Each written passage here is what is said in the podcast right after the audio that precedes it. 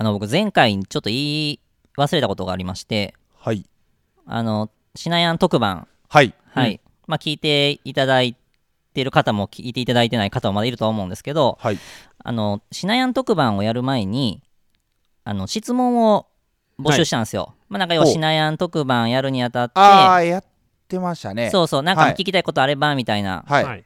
を言ってたんですけど、まあ、その中で一個ちょっと言い忘れたのが、うんまあ、そのシナヤンっていう名前ってなんでシナヤンなんですかっていう質問をもらったんですよ。あ名前の質問まあななぜそのシナヤンなのかみたいな。あなるほどそう。でこれは、まあ、答えから言いますと、まあ、しなやかファームっていう僕農園をやってるんで、はいまあ、しなやかのしなうんうんを作ったのとヤンはうんこれ三重弁でして実は。うん。まあ三重弁なんやね。まあすすみへはねあのー元っていうか福岡なんで。使わまああえて使うことはありますけど。うん。そうそう。何々やんみたいな。そう、何々やんとか、そうやんとか、うん。うん。まあ、三重の人言うんですけど、うん。まあ、それを組み合わせて僕、しなやんっていう。なるほど。名前なんですよね。なるほど。うん。で、僕はしなやんうん。なんですけど、はい。あの、最近、ないやんって思った人がおるらしくて、ないやん。あれ、これないやん。って。え？あれ財布ないやん。って。うん。ないないやん。そう。財布。あれ？俺、財布ないやんって。うん。なんか気づいた人がなんかおるとかおらんとかっていう噂をちょっと聞きつけたんですけど、おるとかおるとかそうですね。うん。急に来ましたねそれ。そう。そのネタ。スルーパスどころかもうキラーパスですかねこれは。話す予定ではなかったのにそうそう。なんか、すみへい君なはいなん。か、やん、うん、あれ？うん。ないやんって。そうそうそうそう。月末にね。しかも月末に。しかもそうそう。そううわー。そうお給料日だったんですよ。ああ、うんうんう月ん。月末がね。月末で、はい、でうちあの現金支給なんですですよ。封筒に振り込みではなくてそう封筒に入って。なるほど。でそれを銀行に預けに行ってはい。でそのままなぜかまあ給料袋はカバンにちゃんと入れたんですけど、はい。うんうん。財布をどうもちょっとバッグに入れた記憶がなくて。ほで家に帰ったら、うはい。財布ないやんってなったんですよ。ないやんと。ないやんってまあまあないやんとは言ってないけど 財布ないってなって。今もやばいよやばいやん。今もちょっと見つかってない。うわー。一、応届けは出してますけどまなるほど。あ帰ってこないと思ってた方がはい。まあこ精神衛生上いいかなと思って諦めてはいますけどいやーこれはこれはちょっと痛いというかきついよね。ね、なんかあのーこのまあお味噌汁メンバーのね、はい。あのメッセンジャーグループがはい。あって、まあ普段いろいろこうやり取りをしてるんですけど、やりとりね確かにね、なんか、すみへいのテンションが、なんかこう文字から伝わってくる感じが低いなとちょっと思ってたんはい、ですよ。今思えばね。なんかねそうそう、なんかこう、常に、はい。こう、なんだろう、丸で終わるっていうかな、こうなんかびっくりマークでええやんっていうところも、うん。なんか、何々です、丸みたいな。あーまあ確かにそうですね。なんかいや、テンション低みたいな。笑いっていう文字が書けないテンあショそうそうそうンでしたねそう。ツイッターでも。そうそう。あのーツイッターなんか悲痛な感じだったね。本当につぶやく気力が起きないっていうかみんなのなんかワイワイしてる感じが僕はすごい自分にはきつくてなるほど。見る見るのも嫌でしたね。ちょうどだって GoPro から始まってあのーえねあのオリンパスの OMD でしたっけ？そうそうそう。をゲットして。そうだね。まあ言うたらもうこうちょっと絶頂そうそうそうそう。やったよね。上り調子でこう絶頂期を迎えてからの、ないやんっていう。そうそうそう。お金ね使う使ってきてね、はい。まあ、財布の中には2万円ぐらい入ってたんですよ。これ痛い。まあ現金も痛いけど財布なんでいろいろね、まあいろいろ入っ大事なもんが、免許証は？まあ、入ってましたね。マジか。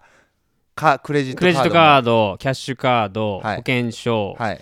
T ポイントカード、はい。えーこローソンのうん。カードはい。まあいろいろと結構入ってたね。ました。痛いね。痛い。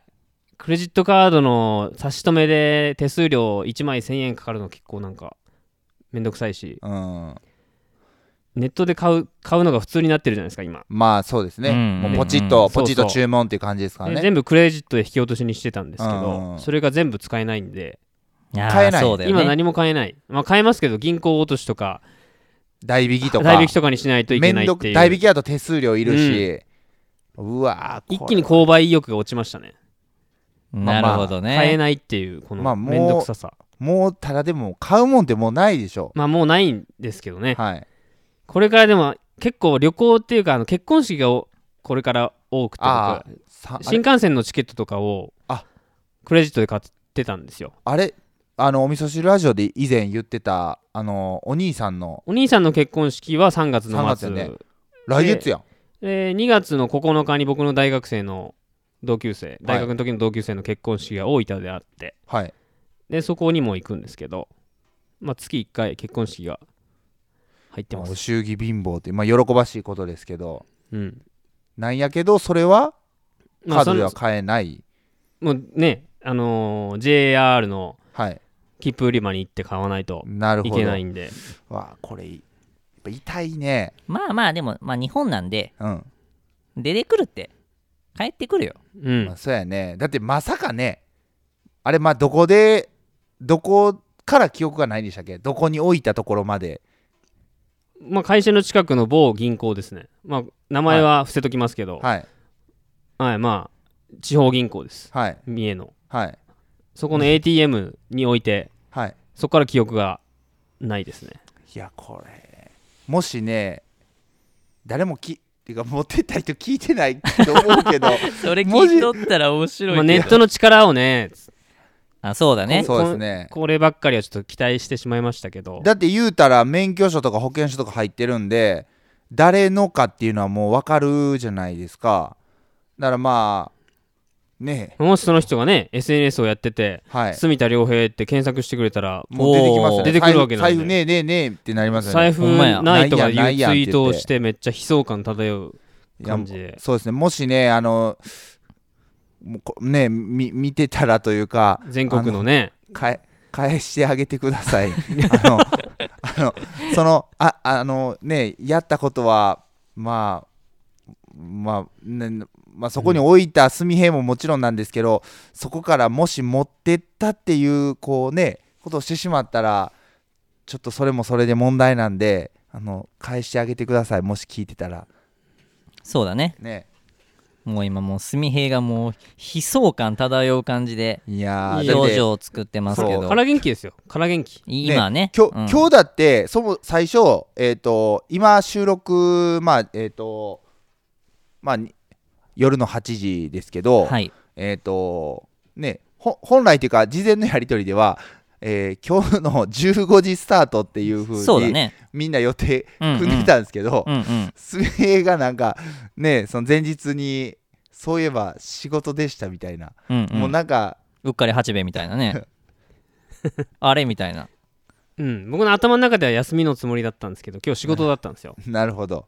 はい、まあねちょっとちょっとババランスがねそうですね。情緒不安定なはい、感じですけど、うん。まあでも収録はちょっと決まって。うん。はい、そうですね。から元気で。絶好調。絶好調。中田清です。あこのネタわからないですかねあんまり。これはちょっとナスケンの守備範囲じゃない？わかんないですか？か絶好調。中田清です。いやまあわかりますけど、はい。あの今朝そのやり取りしたんでもういいかなと思って答えるのがめんどくさくなってしまいました。あのラジオパーソナリティとしては、ポッドキャスターとしてはダメなんダメですねこれはね。なるほど。頑張ります、ね、あのがまあ から元気ではい。頑張ってそうだね。ください。まだ健康なね体があのまああることがまあ何よりだと思うんで、そうだね。はい。うんね。うんうん。うん。また再発行すればいいものばかりをなくしたんで、うんね。まあね。それがまたねあの怪我したとか、うん。えー仕事ができない期間とかが出て出てきてしまうとそっちの方が問題なんでね、うん。はい、またまあカメラを触るなり GoPro を触るなりして、うん。ちょっと癒してあげてください。はい、はい。ありありがとうございます。はい。ご心配をおかけします。そうですね。してます。はい。まあちょっとリスナーの皆さんもねはい。ちょっとまあ出てくるようにはい。はい祈っていただければと思います。はい。はい。じゃあ今日も行きましょうか。はい。今日も行きましょう。はいお味噌汁ラジオ。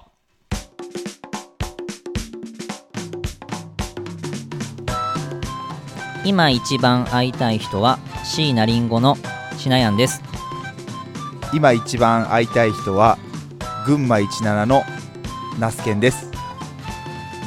今一番会いたい人はあいみょんのすみへいです。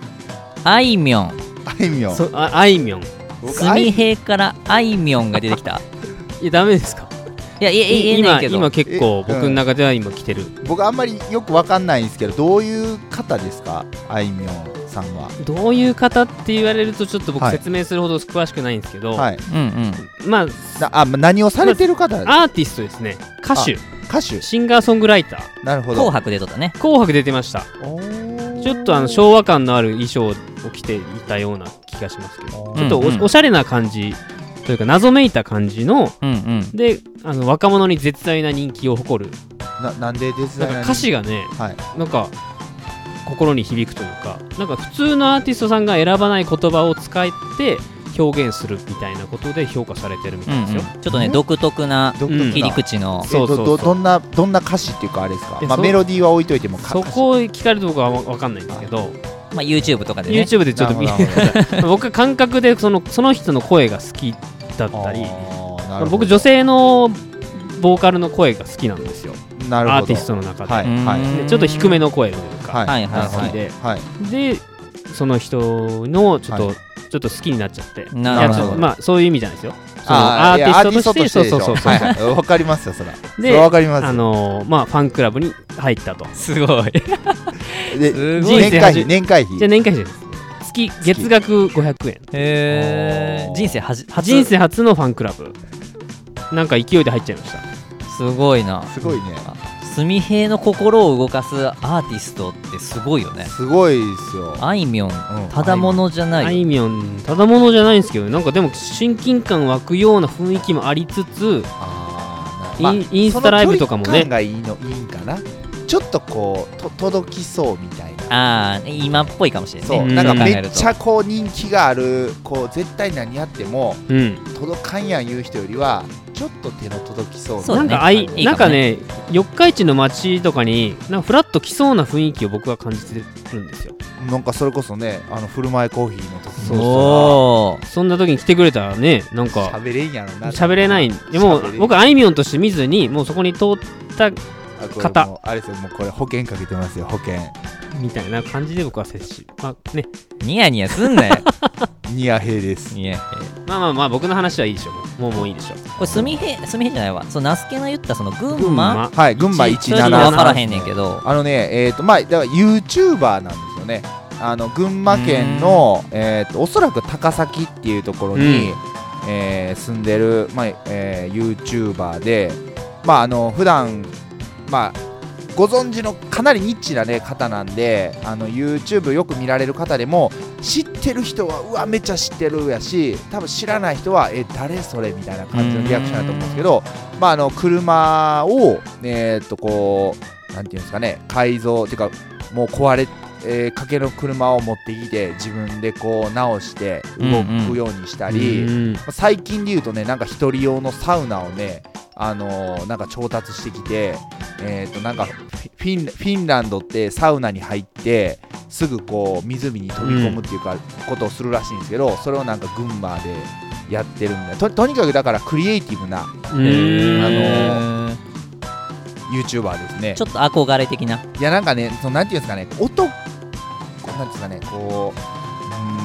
ーんそう憧れももちろんなんですけどなんかほんと好きをこう形にしてるなと思っててまだね20代前半なんですけあどあそうなんや。そうあのな前半かまあ中中盤ぐらいかな。若いんですねい、若いの若いけど例えばですけど溶接の技術とか、うん。えー、と電気系統のこう配線の技術とか知識とかすごくあってもうその方は YouTuber として仕事をされてるんですか？もうね多分仕事は辞めたっぽいようなこと言ってたよ。辞めたっていうかもう YouTuber でやってってるみたいな感じ。あすごいね。それだからでどこかのあの YouTuber の人どこかの事務所とか所属したりしてるじゃないですか。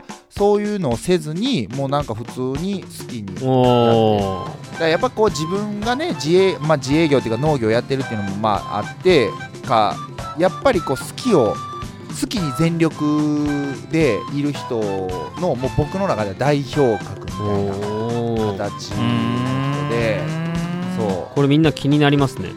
気になるね。チャンネル登録してみ、するかもし増えるかもしれないですねこれで、うんうん。ねチャンネル登録今多分30万人いってないぐらいなんですけど。あ30万そう。すごいな。かなりすごいですね。でね見てる人がねあのコメント残してる人がすごいあのえっ、ー、とねあのちょちょっとまあ話していくと普通まあチャンネル登録者数が例えば100万人いても多分再生回数ってそんなに100万回とかっていかないと思うんですよ。だからまあ言うてもチャンネル登録はしてるけど全員が全員見てるわけじゃないんですけど群馬17の動画はチャンネル登録者数以上の再生回数があるんですよ、ってことはやっぱりそれだけそれ以上の、まあ、登録してない人も見てるぐらい。こそれかまあがある何回も同じ人が見てるか見てる可能性ももちろんあります。で、コメント欄見ると、すごくね、やっぱりね、こう、えっ、と、まあ、ちょっとこう、40代、50代とか、過去、昔、そういうふうに機械いじりをしてて、いろんなこう家族ができて、ちょっと一線を退かないといけなくなったみたいな人が、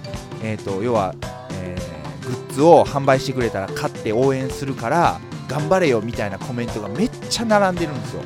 だからやっぱりこう誰かの思いをこうまあえー、とこうしょしょってるってわけではないんですけど、あの引き継いでる、まあ、YouTuber だなと思って。熱いねなんか。そう本人はね楽しそうにやってすごい熱いね。いやすごいなんかいや共感できるというか。僕が熱く語ってるだけな部分もあるかもしれないけど。ケンの熱も熱いけど、やけどねやっぱねすごくね楽しんでねやってるなと思ってこう男こう常にあの童心を忘れてないというか楽しんで、まあ、毎日暮らしていこうみたいな、うん。そういうのがねこれはちょっと気になって見てしまういねやもうぜひね、あのー本当にあの楽しそうにやってるんで、あのぜひあのご興味ある方は、うん。えー群馬チェック。17群馬チェックしてみてください。群馬そういう、17はい、今最も会いたい、えー方は群馬17のナスケンです。なるほど、はい。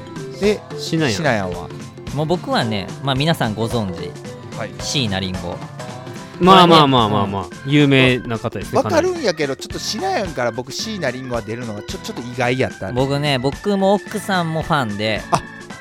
そうね、え、そんどどういった部あのまあ歌詞歌手としても、なんか椎名林檎がいいんですか？そう世界観がめっちゃ好きでなんかライブとか行ったことないんやけど、はい。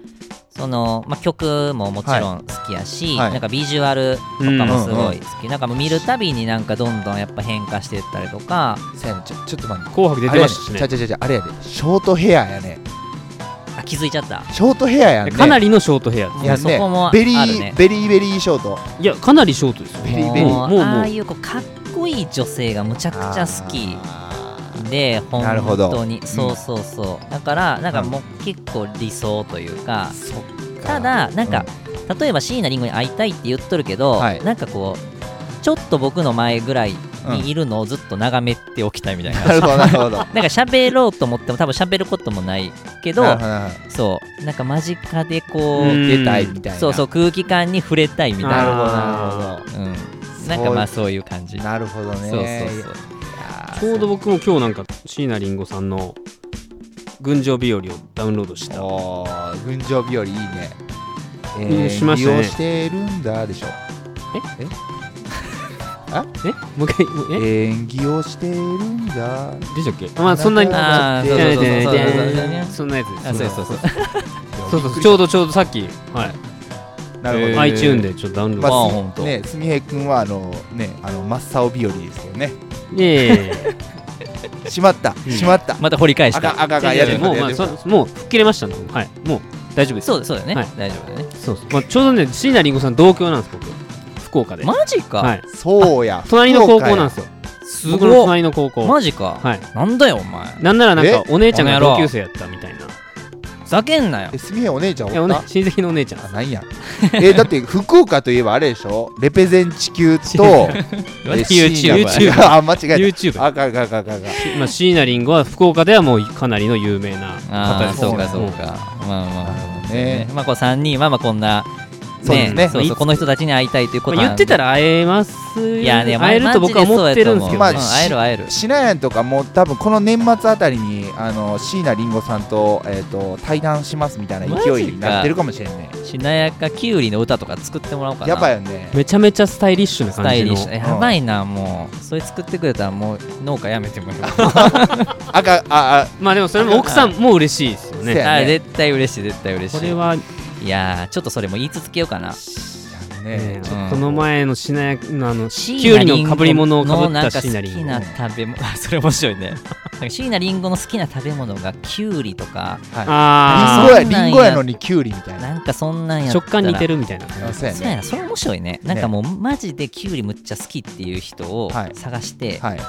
もうそそこからこう入り込むみたいな、ね、なるほどなるほどなるほど。まあちょっといいアイデアをちょっと今思いつきました。いやいやいや、はい。もう話しながらいいととアイデア思いつりあえずとりあえずちょっと椎名林檎のことをちょっと調べます、なるほど。ですはい。はい。そう。はい。まあ、そんな感じで、はい。今日のですねお味噌汁ラジオは、はいなんとはい。特番です。おお連続で連続来ましたね。連続です。もうこれ味噌汁ラジオは、はい。特番しかないんじゃないかっていうもう特番の特番しかない。定義がちょっとこ聞くのうも結構力入れる感じですね。いやいやいこやいや。れこれ待ってくださいよ。順番的にはですよ純平しなやで来とるやないですか。うん。次はえ？ということで純今平ですか？僕です え？えちょっと準備してない財布財布特番。なくした特番。ななくしたとこそんなことはないです。そんな特番にしちゃダメだ。ということで、はい。今回はこの方の特番です。借りた自転車を盗まれた。どうしよう。どうしよう。借りたのは怖い女の友達またがししたと言い訳した。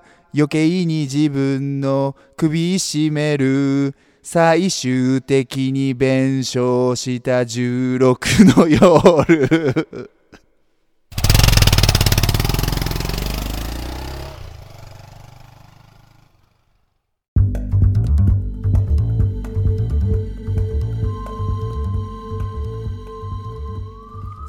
というわけで今回はナスケン特番です、ありがとうございます。よろしくお願いします。まあ、これまでね、すみへいが、まあ、喫茶すみへい特番っていう形で、まあ、喫茶すうん。み、えーすみへいの取り組みを、うん。まあ、ちょっと掘り下げる回があって、はい。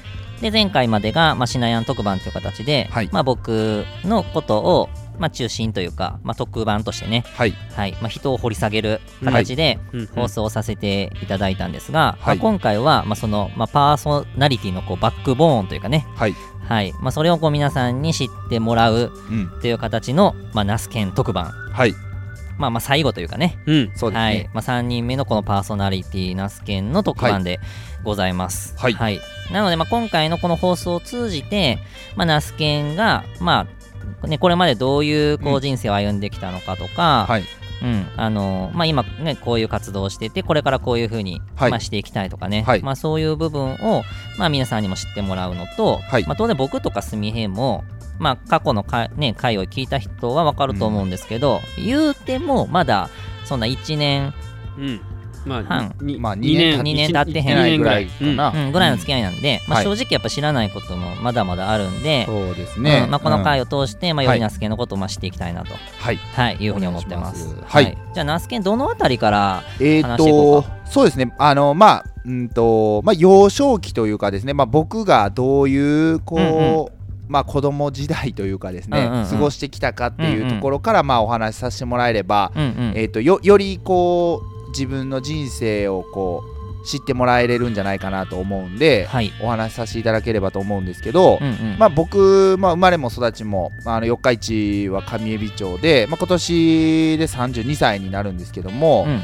まああの両親、えーあとまあ祖父母とあとまあ僕の下にこう妹と弟がいるような、まあ、環境でえ育ったんですけども、まあ、やっぱりこう田舎の長男っていうことですごくまああの両親であったりこう祖父母おから可愛がって育ってで、えーもらいました幼少期から。でまああのなんていうんですかね、えーただでただですねあのすぐ短気な性格ですぐこう、うんうん。例えばですけどこうキャッチボールとかね父親と、えーまあやったりとかボールをこう蹴るような遊びを、まあ、サッカーみたいなことをしてた時に上手にこう蹴れなかったりするとすぐもういいって言って泣いて、えー広場から自宅に帰るっていうことをもう常に繰り返してきてた、まあ、幼少期だったんですね。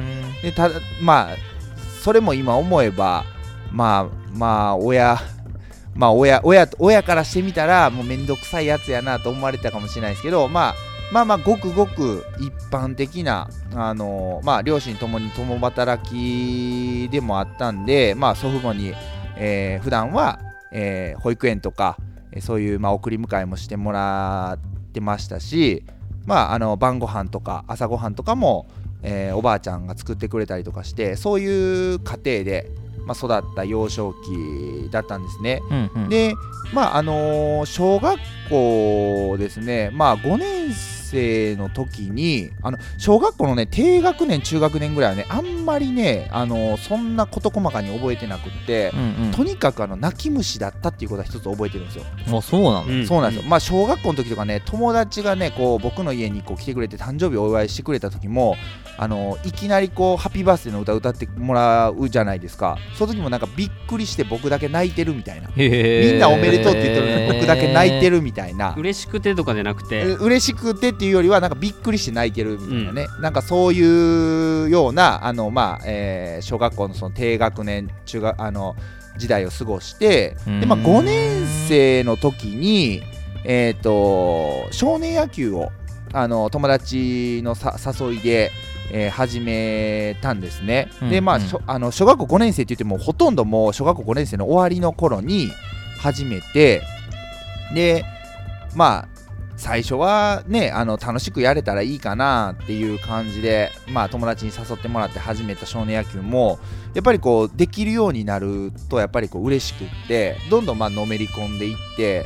で小学校6年生の時にやっぱ体格もそこそこあの当時、えー生の順にね、あのよくクラスとかで並んでたんですけども後ろからまあもう2番目とか3番目ぐらいで結構体格的には大きくって、うーん。でまあやっぱりこう楽しくやってたらどんどんこう上手くなってくる自分がいてなのでもうのめり込んでいって、えーとまあ、試合にもあのありがたいことにこう出させてもらって、えー、と小学校6年生の時にはねそこそこあのこの四日市ではあのーまあえーとまあ、自分で言うのもあれなんですけど、まあ、結構あの、まあ、名の知れたというかねあのそういうような、えー小学校の少年野球時代を、まあ、過ごしたっていう感じになりますね。ケン個人として？個人として。はい。えでそんな始めてそんな経ってないよね。そうです。だからもう賞味だからもうほとんど1年ちょっとぐらいしか野球歴はしょその始めてないんですけど結局ねそのまあチーム自体はそんなにまあ強いわけではなかったんですけどもあのまあえー、と楽しくできてでまあその地元の少年野球団創設してまあ10年目ぐらいだったんですけど成績としては僕が6年生の時の成績としては過去最高の成績で四日市で多分ね、えー、とベスト4ぐらいには残っとったんかな。ちょちょっとあのうる覚えなんであれなんですけどちなみにポジションは最初外野を守ってえっ、とでまあえっ、とショショートをやって、えーファーストに行って最後キャッチャーで終わったっていう。あうんうんへー。そんな感じやったんですけど。住平も野球やっとったよね。野球やってました。中学校から、うんうん。うん。レフトでしたっけ？レフト。7番レフトぐらいでしたっけ？まあいろいろありましたけど、はい。レフトライトセンターピッチャーみたいな。なるほど。で、まあ打順が？打順が9とか1とか2なるとかほどなるほど。ちょちょっとこうなんかいぶし銀的なね。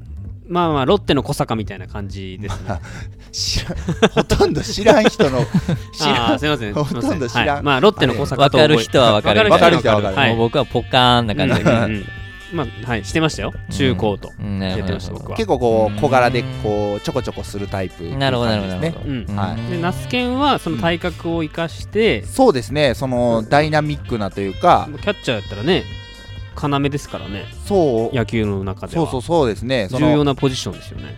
そうですね。まあやっぱ体格が大きいっていうまあメリットが一番あったんでしょうねキャッチャーになるっていう。うん。でまあキャッチャーをさせてもらって最後は、えーまあ引退引退というか少年野球は卒業っていう形うん。で、でまあ中学校に向かうんですけどもまあ中学校の、ねまあ、1年生からもうそのまま野球部に入ってえー、とそれこそ、まあ、2年生からもうしゅあの要はレギュラーとして、うん。えーまあ、出させてもらってでまあ本当にあの引き続きというか楽しく、えーまあ、プレーさせてもらって、でやっぱりこう本当にあの一番子供としては今思えば伸びる時期だったんかなと思ってどんどん遠くにボールが投げれるしえ速いボールも投げれるようになるし足も速くなるし、うん。えまあ筋肉がついてきますもんね。そうそうそう。打てばそう遠くなるしっていうのであの、まあ、やってたんですけども、まあ、これねそのほんで、まあ、あの家庭の環境も別にその変わることなく、えー父親両親も、えー元気にまあ仕事して、えーおじいちゃん祖父母もあのまあ、元気にそんなにこう大病することもなく、うん。えー本当に家族全員が元気に過ごしてるあのごくごく、えー平穏なうん。暮らし、だからまあ言うたらまあ挫折とか、えーそういうのとはまあまあ無縁のお生活を送ってきてたんですけども、うんうんえーこれがですねちょっと暗転するのが、えー、と中学校3年生で、まあ、引退をするんですね、うん。そのまあ言うたら野球部を？うんうん。夏の、えー大会が終わってえっ、とまあそれで、まあ、いわゆる受験に向かうみたいな感じでそう、ん。でまあ引退した時に今まで好きでやってたんで結構な1日の24時間の中の割合をこう占めてたんですけども野球がポカッと抜けちゃったんですよね。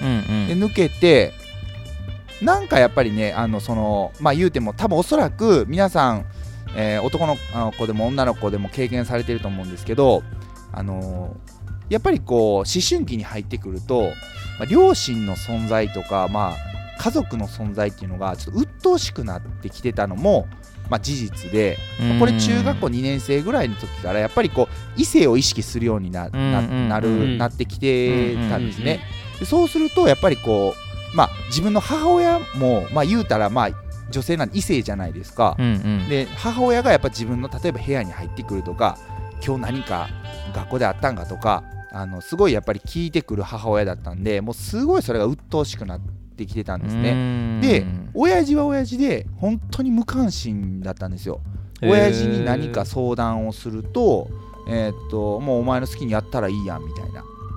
でその頃って分かんないから聞いてるのにあのお前の好きなようにやったらいいやんって親父は良かれと思って言ってたと思うんですけどやっぱりこうすごいなんか無責任だなって思うようになったんですねそのやり取りっていうか受け答えが。うんでそそういうのがこう日々積もっていく中でだんだんこう言うたら反抗するようになってきたんですね。うんで何気ない一言に「うるさいわ」とかって言ったり、まあ、いわゆるまあ母親に向かってクソババアとか言ったりね、うんそのしてた時期がそのじ、まあ、中学校2年生ぐらいから始まって、うんうんで3年生でまあ野球引退してで、まあ、引退してからよりそれに拍車がかかって。うんまあもう本当にもう暴言とであったりとかであと、まあ、それこそ暴暴力とかはさすがに僕はあのなかったですけど、うんやっぱりこう物に当たったりとかね家の壁のをにうん穴開けたりとか、うんうんシャッター蹴っ飛ばしてへこましたりとか、うんうんうんそういう、まあ、物に当たり散らすようになってきてたんですね。でその頃やっぱりこう誰しもがまあ誰しもがってわけじゃないけど憧れるバイクとかねそういうのにこう興味が出てきてたんですよ。中学校3年生で。3年生の時に。それは友達とかが乗ってたんですか、まあ乗ってたというかたまにあの僕らねその四日市ではまああのこれ出してあるあの中学校っていうとこ僕出身やったんですけどなんかね僕高校とかその社会人になってからよく言われるんですけどなどこの中学校なんて言われるとって言うとああめっちゃヤンキーやんみたいな。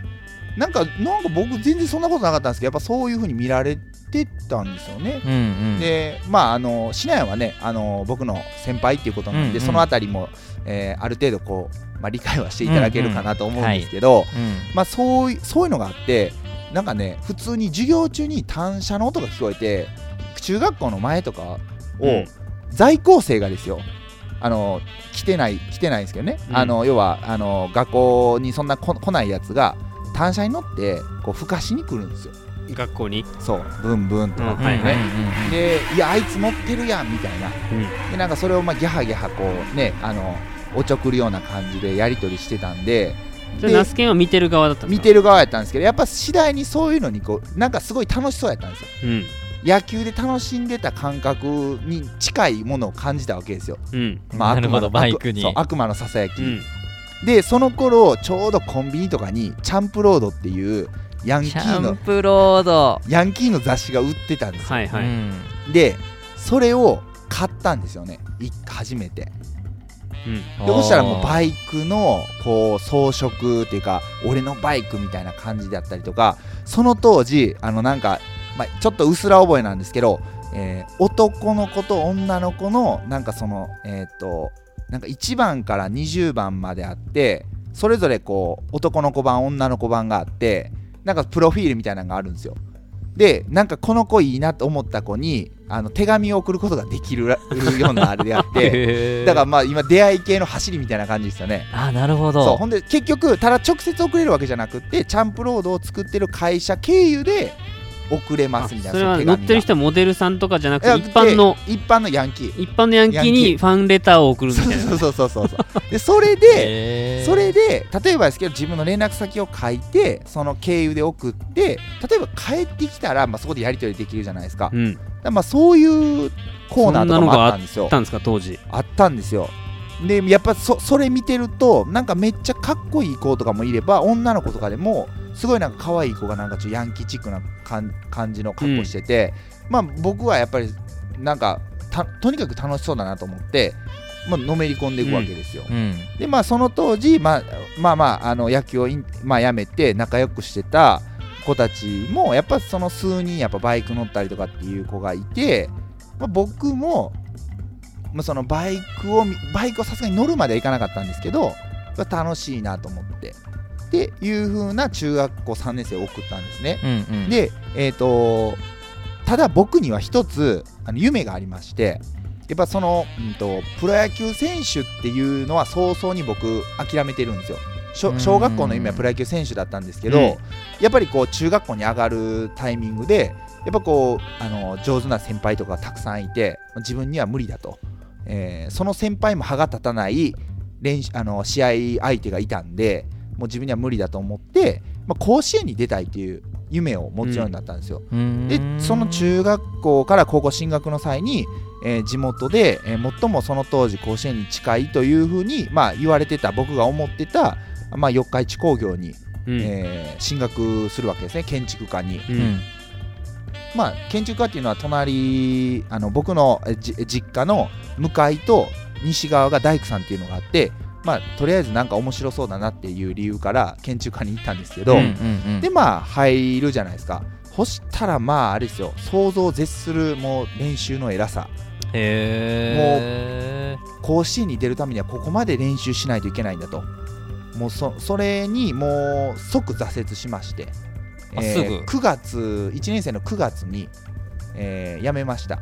あもうしんどすぎて。もうしんどすぎて。もう、まあ、その当時 そのへー1年生はもう、まあ、ボール拾いとランニングと基礎練みたいなそうそうそうそう。そればっかじゃないですか時期的には、そう,、うん、そう。でなんか無意味に走らされたりしとったまだ楽し野球の楽しさを味わえないというそうかそうそうやね、うん、まあまあそういう時代があるからこそなのかもしれないけどやっぱりこうそれにもついていけなくなって結局肉体的についていけないと次やっぱ精神的にしんどくなってきて、はいはい。それでもうやっぱりこう遠のいていくわけですよね。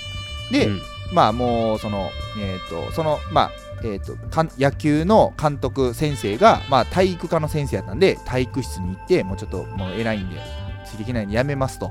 うん。でも退部したんですけども。でそうするとあのーそれこそもう1日のどうだろうなもう12時間以上、まあ、12時間近く半分ぐらいを野球に費やしてたんですけど、うん。その結局そこの時間がポカッと空くじゃないですかでまあそうするとまたチャンプロードが来るわけですよ。チャンプロードのささやきが。中中3の時に出会っ中3のた時に出会ったはい。ささやきが、で、あのーまたバイクに興味持って。であのその当時中型免許バイクの免許って確か16歳から取れるんで、うん。中には免許取ってるやつがちらほら出てきたんですよ、友人で。でまあそういうこのバイクとかあの見ると乗りたいなと思うじゃないですか。うん。でまああれですよね。まあもう事故事故ってわけじゃないんですけどまあ初めての原付をどこからか誰かから譲ってもらったんですかね。ゲットして、うんえー乗り始めるわけですよ。うん。でまあそれで夜な夜なあの学校から帰ってきてえその当時ねあの辞めたんですけどガソリンスタンドでバイトをしててでバイトまあ言うてもおか自分のお金欲しいじゃないですか。バイクを買うにしても何するにしても、免許持ってないのにバイク買うっておかしい話ですけど。あのまあまあまあ。まあでまああのお金を稼ぐためにバイトしててでまあバイトから帰ってきたらこう夜な夜な出かけるみたいなね。友達と。うん。でまああのそのそんなことを親はもちろん知らないんでえっ、とバイクの置き場所とかも困るじゃないですか。家に置いとけないんで。ああそっかそっか。まあ、そう。親は部活辞めたことも知ってるんですか？あもちろんですけどあ親はもちろん知っててただバイトをしてるっていうのも知ってると。うん。で唯一知らないのは僕がバイクを持ってて夜な夜な乗りに行ってるっていうことです。何をしとるんかわからなかったんですね夜。そうそうそう。でも結局これも全てもう親への当てつけみたいな感じで自分で思ってたんですよ。親がいちいちそうやってこう口酸っぱく言ってくるからもう鬱陶しいとで鬱陶しいからもう自分はそういうふうに反抗っていう形で、えー、と行動に起こして親に対して親を困らせることが、えー反抗につながるっていうふうに考えてて。なるほど。そう。ほんでまあバイクの置き場に困るん困った僕が取った行動っていうのは隣のあの大工さんの家の裏裏にバイクを置くっていうなんかもうしょうもないことをしたんですよ、まあ、要は自分の家に置くとバレるんで、うん。見えないところがそこだったんで、うんうん。まあ置くんですけど 不自然。隣隣の人にはバレるんじゃないですか、バレるよね、うん。で不自然なところに 知らんバイク置いてあるね。ナンバーしゃくり上げてある。うん、ヤンキーがやるやつ。そうおかしいよねと思って。でまあ結局それも時間の問題でやっぱそのバイク、まあ、何乗っとんねやみたいな感じでなあの言われてあ親から？親からうんうん。見つかってね,、バレてね。そう、うんうん。見つかって。で結局もうそれもあのまあ没収っていうかあのまあ取り上げられて。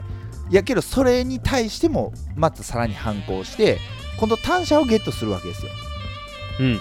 それ貯めたお金で。貯めたお金で買いました、うんうん。えっ、と多分20万ぐらいやったのかな。おお ZRX っていうね ZRX400 っていう川崎のあの青の青のゼファーっにてやつですか？じゃあゼファーじゃない。ゼファーは多分 400cc 400cc でゼファーゼファーはその当時多分、すえー、と空冷エンジンっていうのがまあ主流やったんですけど ZRX は多分水冷エンジンでうん。ちょっとなんか、まあ、レアなんですよ。うん。で青の日照カラーのあの単車やって、うんうん。えっ、とそれにをゲットしてまああの乗るわけですよ。うん。乗るんですけど初めてのミッションでなんで乗れないんで、まあ夜な夜な、まあ、無免許ですけど練習をしてまあ、だんだん乗れるようになってくるんですよね。うん。でもうそういうその時期になるともう完全にもう学校からは足が遠のいててまあだから年年齢でいくと多分高校1年生のその多分えっ、とどうですかねさあの最終3学期ぐらいとかやと思うんですけどもう全然遠のいててバイトにすらもう全然行かなくなってきててほっていうようなまあ状態でだったんですよ。でどんどん要はそうやって、えー学校からも遠のいて、えー要は昼間と夜の生活が逆転してっていう感じで、えーいました。でまあその当時、えー、とそういう仲間とつるむようになっていわゆるそういうまああの暴走族のおチームにもなんか入ってました。うなるほ入どってました。それはなんか初めてナスケンの口からそれが。そうだえねーかたくなにその辺はなんかお明言はしてなかったよね。明言はしてなかったオけど。ブラートに包んでましたよねその辺は。そうやね。あの悪魔の間に神あの神。神様の神にあの会は難しい。旧社会とかの難しい会にね、はい。マシン会っていうところにね、マシンはい。マシン会。はい。入ってましてでまあ毎週土曜日に四日市のあの駅の、えー高架下のマックに集合してうん。たむろして暴走して帰るっていう生活が続いてたんですよ。これもシナヤにもねあのすみへにも多分初めてなんで。初やね。な今あるあ今もあるあの今もあるあのマックですね。近鉄四日市駅の、はい、のマックですね。でまあ集まってで帰りまあそうやって単車に乗って単車に乗って行って単車に乗って帰るみたいな、でそういう生活をしてて。でこれこれあんまり言わん方がいいんかな。いわゆるそういうあのえーの方が、うんうん。いわゆるみたいな状態でいて、うんうんうん。僕これ言っていいんかな。まああれやけど、まあちょっとピーピーやね。入れるわね。うん。でまああのあまあそうやね。それは後でね入れてくるの、うんうんうん。いやまあだからそのそういう人がいわゆるそこのバーにもいてだからもうリアルにっていう形で収めてたんですよああそうなんや、あその、えーま、マシン界うん。からみたいな。そうマシン界のメンバーからそのに収めみたいなのを収めてて、まあ、そこでこういろいろ遊べるのもその人たちのおかげやみたいな。ことで。なるほどなるほどそう。でそのまあそういそれプラス、えーとね、月に1回ぐらいあのあの山の方に これももう全部 P だいぶ P 入るかもしれない、うんうんうん。あのいわゆるそのの あの今はあの、まあ、もうこれいあのもう全部入れといてねこれ、うん入れる入れる。入れといて入れたらもうな何かわからん。まあそれはそれでいい。何話してるんやみたいな。まあ、今ちょっと今はそんな期間やのえーっとそまあもうに入ったんやけどその当時はえーっとっていうまあそういう組織があったんやうんうんうん。でそこの言うたらそこにいう組織のに所属する一つが僕らのだもんでで結局そのっていう形でそのほ本部のみたいなのに行っとったんよ。夜ね、うんうんうん要は多分そういうそういういつ襲われるかみたいなな監視カメラをずっと見とくんやけどへえそうだからそういうこともしてた。うーん。そう当番制みたいな感じでだから普通に、まあ、案内されたけそういう畳みたいなところに案内された時に普通になんか札とっていう札があってほもうちょっとマジでおしっこちびりそうやった。ぐらいのまあこことがをそれ16 16の頃やね。多分。はそんなことをやっててでまあ結局夜それをやってるからもうほんと学校に行けなくなって学校に行ったとしてももう授業中寝てるみたいな。で堀田お前何寝とんねやって言って怒られつ怒られつつそのやり取りが続いて、うんうんしまいには「えっと堀田お前何やっとんねん」って言われた女の先生に対して「うっせえんじゃ」って言って言ってしまってう、んうんもうとうとうもうこれはもう言いづらくなったと。うんうんやっぱそのぼ僕っていうよりも周りの生徒の目線を感じるようになったんですよ。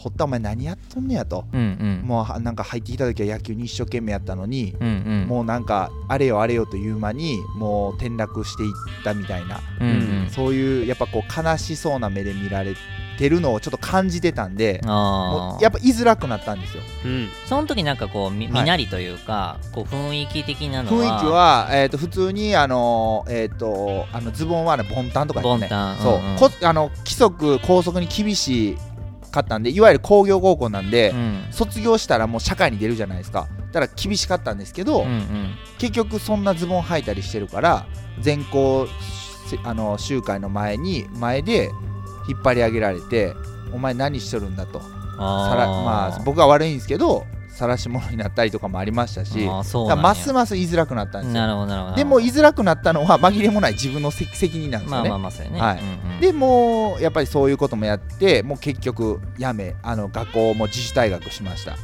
だからまあ1年生の単位は残ってたけど、えー、と2年生はもうほぼほぼ行かずで単位はもうなし。うん。というかまああのあーなるほど。2年生のあれ7月31日付やったかな。もう紙切れ1枚で、えー自主退学しますともうそれも自分の意思で。自分の意思で。その時その親父さんとかお母さんとかは、はい。となんかその大学についての話し合いとかはしとったの？もうだから手に負えないような状態やったんですよね。僕が何言ってももう反抗するからいうことか。もう腫れ物に触るみたいな感じで。なるほどなるほど。僕の妹や弟のこともあったんで、うんうん。まあやっぱりもうね僕はもうもうなるべく触れんようにみたいな感じのあのや対応でしたね。どねはい、でえっ、とまあ辞めてからもう完全にもう廃人化するわけですよ。もう学校もい行かなくてもいい行か行かないでもうどんどんもうよ夜型っすよねほんで。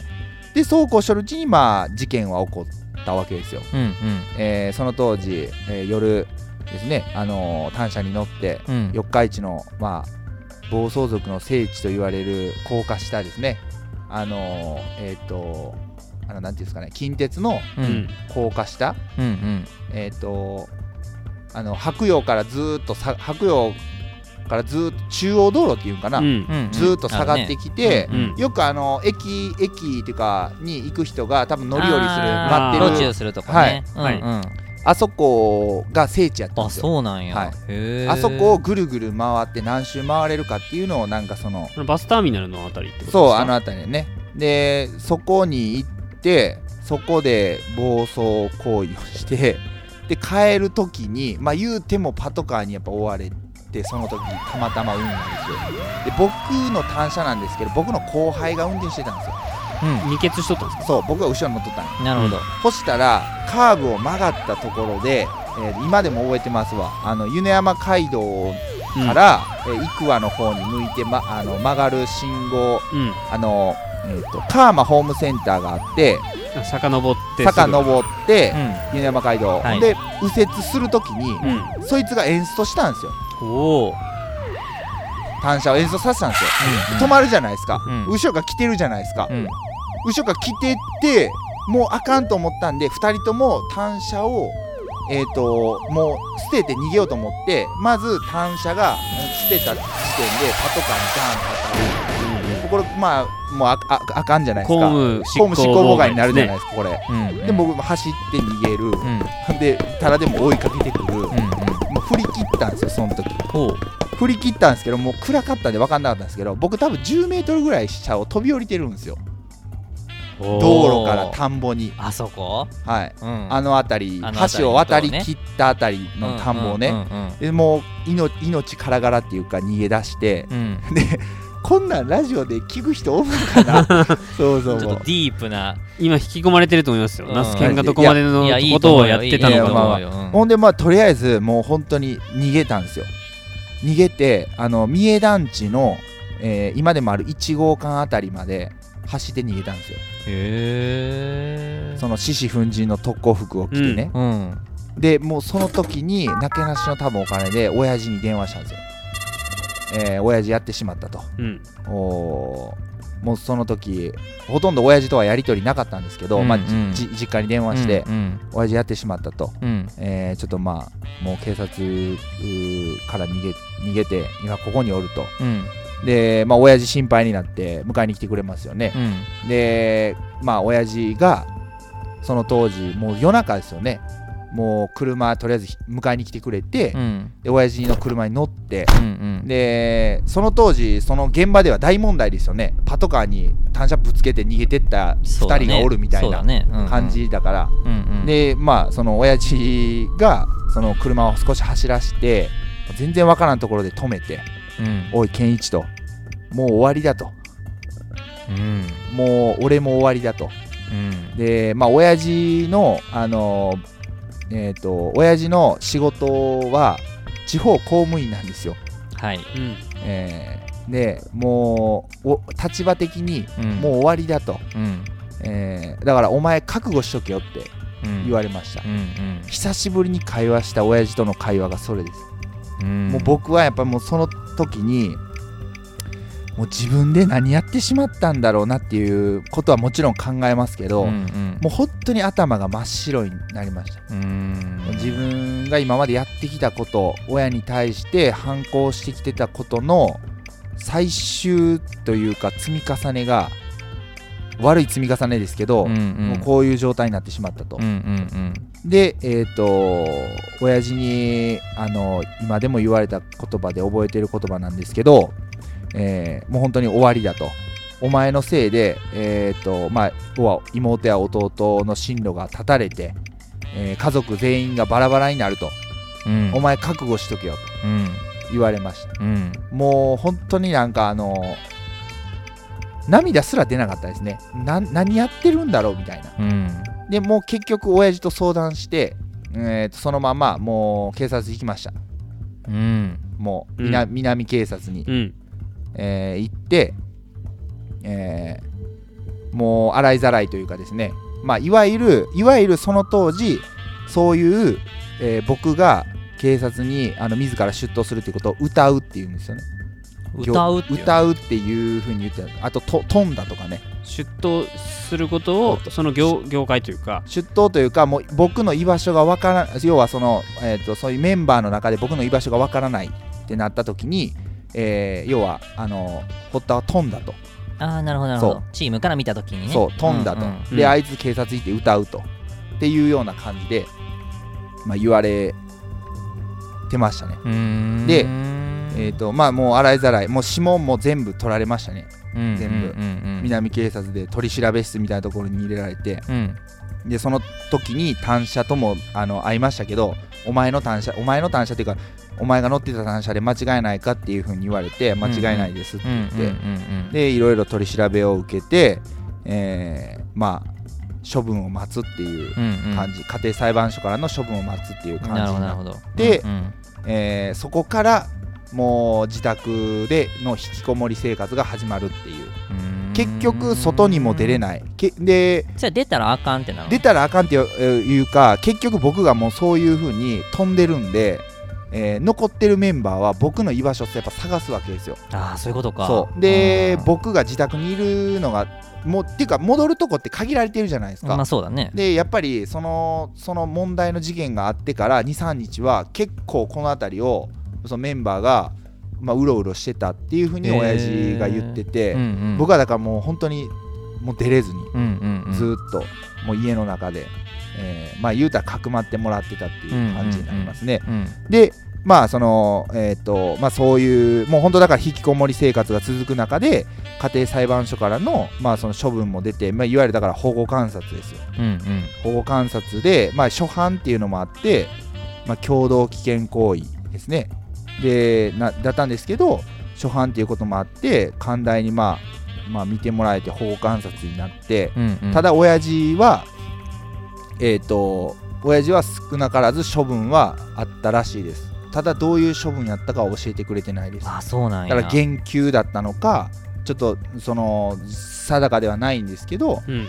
まあまあただでも今まああの定年まで続けれてたんでまあその職をこうクビになることはなかったんですけど本当に危なかったっていうふうにあのぼそっとあの、まあ、あのその当時言ってた記憶があるんで、うん。まあ、そういうふうな、えーことをしてしまったっていうところが1516のうん。頃ですね、うん。でそこからまあ半年間、まあ、あの結構ねごめんなさいこのディープな話を長くしちゃったんですけどそこから半年間、えー、と引きこもりですね。もう夜に起きて、えー携帯ゲームの桃鉄をひたすらして、ますますあの友達がいなくなっていくみたいな、うん。やりすぎは友達いなくなるんで注意みたいな書いてあった桃鉄をやりまくってしまって、えー友達もいないしっていうのでまあ半年ぐらい、えーやそういう生活が続いてただやっぱりこう日に日にこういう生活じゃダメだと。でハローワークへ行くようになったりとかして、えー、と求人を見探そうにももうあの見つけれずに、えー大体の求人が高卒なんですね。うんうんでその頃まあやっぱり就職氷河期的な時代だったんでなかなか見つからずに、えーっとまあしそのうん行動は起こしてるけど見つからないえー歯がゆさだけが残る日々を過ごしててでそんな中でやっぱもう一回こう高校に行きたいっていう思いが芽生えてくるんですね。うんもう一回高校っていうか高卒じゃないと就職できないっていうふうに自分の中であのハローワークに行っての、えーと結論が出たのででもう一回入学したいと思って、まあ、入学しようってなっていろいろ探してたんですけど、えー同じ四日市工業にあの定時制っていう夜行く、まあ、あの部があってそこの建築家だったら通常定時制って4年間かかるんですけど僕の場合昼間の、えー、と方で1年間単位があるんで3年で卒業できますっていうことやったんで、もう一回もうそこに入学し直します。で、えー卒業でき17に入って卒業できたのが、えー20歳。でその間は地元の土建屋の親方のあの協力で、えー朝から、えー3時15時ぐらいまで働かせてもらってそこから、えー夜間にの定時制の部に行くっていう感じで、うん。えー行ってました。うん。っていう生活を送ってでまあえー二十、歳で卒業なんですけど、まあ、今の奥さんと19歳ぐらいその定時制に行ってる時に友達からのまあ紹介で出会ってえーとまああのーえーとまあ、お付き合いすることに、えーそまあ、なってというか、うんうんうん。その定時制に行ってる時に付き合うようになってうんうん。っていう感じの,、まあ、あの恋愛事情の方はそんな感じだったんですけうど、そうほんでえーっとですねまあ二十歳で卒業するんですけど就職先をどうするってなった時にたまたままあものづくりがしたいっていうことでまあ建築家にもものづくりがしたいっていう思いで入ったんで同じくものづくりがしたいっていうことで求人を探してたら、えー金型って言ってゴム製品の金型を作る会社の求人があってそこに就職で、まあ、入ります。あの、うん。汎用旋盤とかねマシニングとかそういうのを使うような、あのすみへわかる？わかんないです。いわゆるなんかまあ専門じゃないです。こうなんていうえすみへでも建築系じゃなかったっけ？ただその金型とかは金型もう建築じゃないです建築ではなくあまだ違うんや。機械系って言いますね。そうプレプレス機っていうかまあだからそのゴムこう金型を上と下とガシャンって合わせてそこにゴムをこう流し込んで、えーパッて開いたらそのゴ,、えー、とゴムのそういう車のゴムですね。ゴム製品ができてるみたいな。そういう感じ。ゴム製品を作るんじゃなくてその金型を作る。外枠を作るみたいな、うんそういう仕事を、まあ、2年間やります。で一、まあ、あの個人会社だったんでちょっとまあやっぱりこう社長の方針だったりとかっていう部分でなかなか納得できない部分があって22歳の時に、えー、ともうあの退職してその時にえっ、と生協コープ宅配ですね、うんうん。コープ宅配次の就職先はコープ宅配をのしているあのいわゆる食品配達している会社にあの就職します。はい。でそこでまあ4年、まあ、あの働かせていただいたんですけどもその時に、えー、とやっぱりこう、まあ、個人のお,、まあ、お宅に野菜を運ぶん野菜とか食品を運ぶんでえっ、とまあいろんな方と話す機会があってその当時やっぱ顔の見える野菜っていうのがすごくブームだったんですね。でまああのーなんかこうそのお客さんとの会話でたまたま僕がその実家がそのおじいちゃんが、えーとまあ、家庭菜園をしてたっていうのもあって、うんうん。えー野菜作りに多少なりとも知識というかあの、えー、と知ってたんで、まあ、これ僕が作ったらどうですかね？何々さん買ってくれますかね？みたいな冗談で言ったつもりがうん。そのお客さんはあんた作るんやったら私買うよみたいないうふうに言ってくれてう。ん。結構そういう方がいたんですね。配達先の方と話すると。でまあそのおその時を同じくして、えー、とおじいちゃんが、まあ、あの面倒を見てた畑がちょっと遠いところにあったんですけどそこがちょっと、まあ、おじいちゃん、まあ、あのもう置いてきたんで、えー行けなくなったんでちょっとまあ荒れ放題になってた場所があってそこを僕の友人とかと週末農業みたいな感じで野菜を作ってみようっていう取り組みを始めます。うんうんでまあ、それがもう僕の野菜作りのまあ原点なんですけどね。そう。でまあ、しえー、と平日はその食品配達をして、えー週末農業みたいな。で最初はまあそんな感じでやってたんですけど、えー僕以外のメンバーは、まあ、だんだんこう足が遠のいていって僕だけまあちょこちょこやってるっていう感じだったんですね。でまあある時もうこれはあの野菜を作りたいと。た楽しかったんです僕は。やっぱりそのすごくそうやって土と戯れるのがそう思えば、えー幼少期におじいちゃんと一緒に軽トラに乗って、えースイカをあー取りに行ったりとかあと保育園に、えー行く時におじいちゃんが軽トラの山盛りにスイカを持って行って、えーその当時保育園でそれを、まあ、おやつに出してくれたんですね。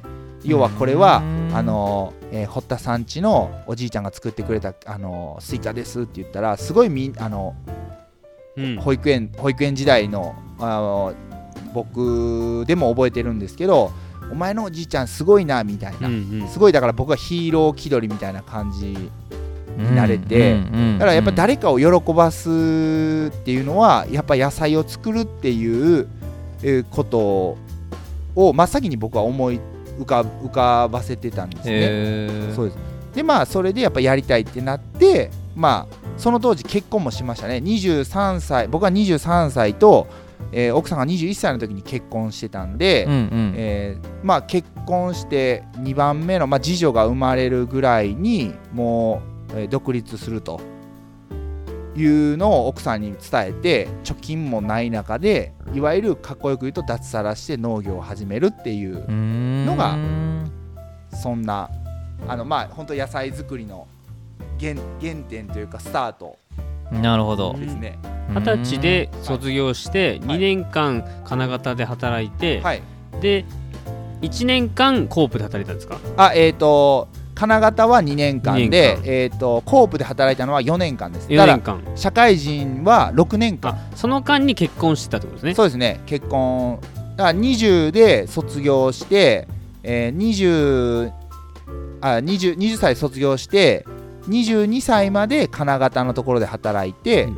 でまあ23歳20まあ3歳になる前からコープで働いてたっていう感じなんで。あでその頃に結婚して。そうですね。結婚して。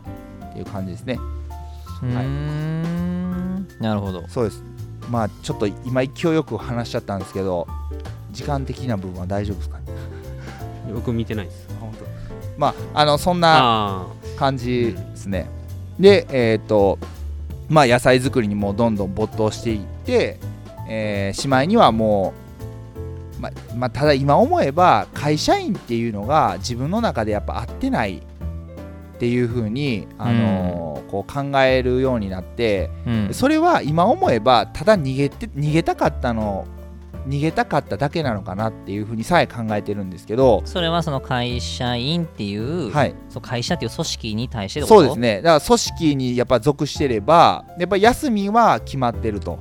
で給料もある程度決まってると。うん。ただやっぱりいわゆるノルマであったりとか、うん。えーっとある程度の業務は課せられるわけじゃないですか。うんで僕なりの意見を言ったところでそれがまあ全て反映されるわけじゃないのに、うん。えー、とその当時僕はやっぱりし自分としては正しいことを言ってるのに全然その意見が反映されないと。上司に言っても職場に言っても。うん。でなんでなんだっていうふうに不満ばっかり募らしていって結局その不満がどんどん増大してくんですね。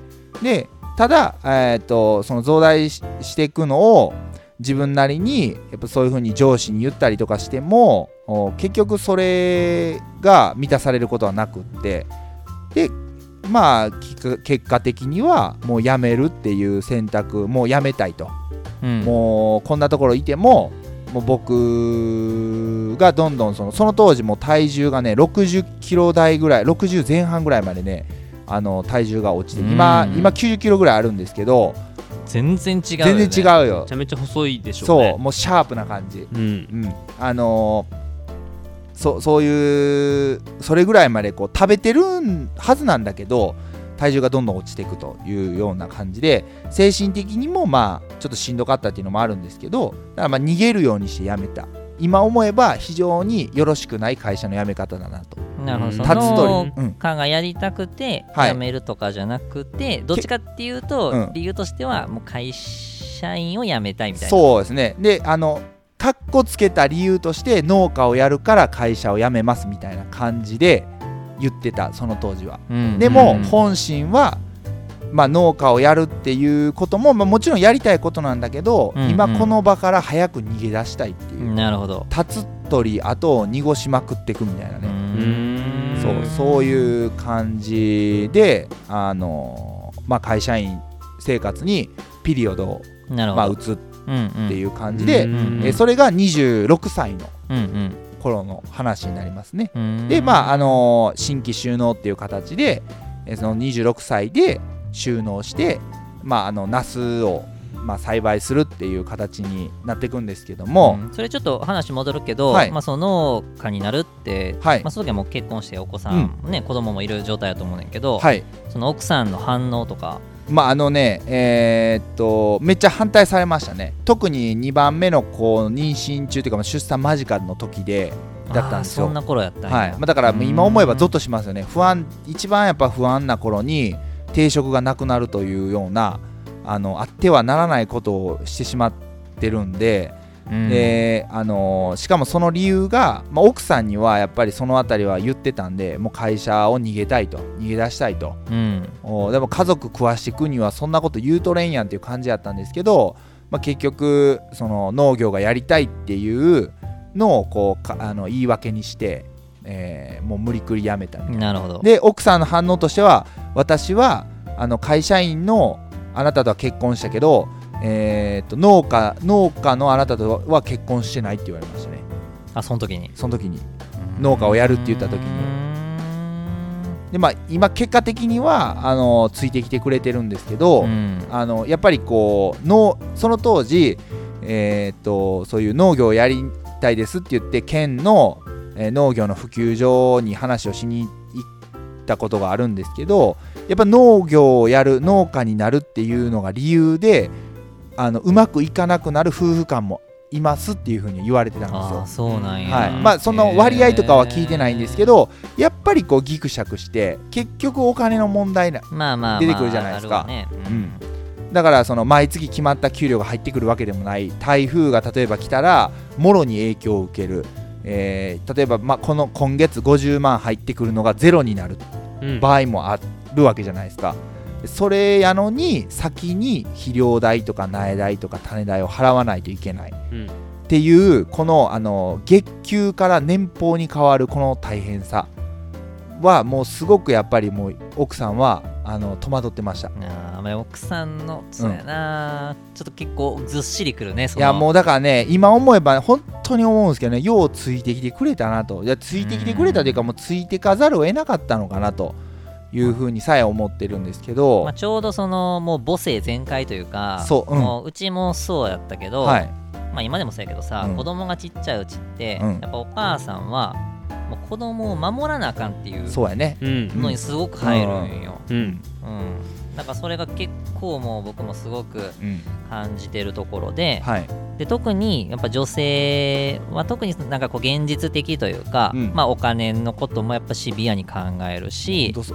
そうやね。まあ、保守的というかね、うん、まあいいいい意味でなんだけど、まあ、余計にだよね。そうですね、うん。そのおそらくね多分シナヤンの奥さんとうちの奥さんはあの今は今でこそねあの地区の,、うん。あの小学校の役で一緒になったりするんですけど、すごくね多分ね考え方というかね似てるい気がする。やめっちゃ似とると思う。うん似てる気がする。やもんであのそれぐらいえっ、とまあそれぐらいのというかかなりのまあ危機というかですねまあ乗り越えたっちゅうよりはもう奥さんの方がもう覚悟を決めてくれたというか、うんうん。えーそういう形でもう前途多難なふ船出というかね。だから貯金があったわけでもないですしえっ、とまあ具体的なビジョンがその当時はあったわけじゃないの。なんならまあ逃げるように農業を始めたわけなんでこれまあビジネスやる人のやり方じゃないよなって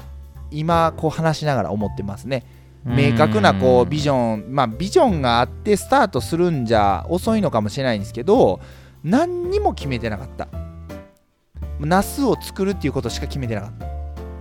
そこは決まっとったんや。そう。あのーそうですね。でなぜナスかっていうとですね、うんうん。えー、と僕のおじいちゃんがそのまあ家庭菜園をやってたっていうのはちょっと先ほどお話ししたんですけども、えー、とおじいちゃんはあのーいわゆる農家をしてましてお米農家としてお米を作ってたんですね。うん、で、えーとお米農家しながら、えーお米が作れない冬打ちはいわゆるまあ日を方というか土木の仕事を日雇いで行ってたんですけども、ほうほう。やっぱそのお米を、あのー作ってたくさん取れる場所田んぼもあればあんまり取れない場所もあったんですね。でそういう田んぼではあのナスを作ってたんです。うん。っていうのもうん。ナスっていうのはやっぱり水をすごい必要とするんであのお米を栽培するっていうことはもうお米って水もいるじゃないですか。だからまあ水っていう共通ワードがあるんで、えー、ナスを作るにはあの水がなきゃダメだと、えーただここの田んぼはお米がなかなか取れない。だったらここでえっ、とま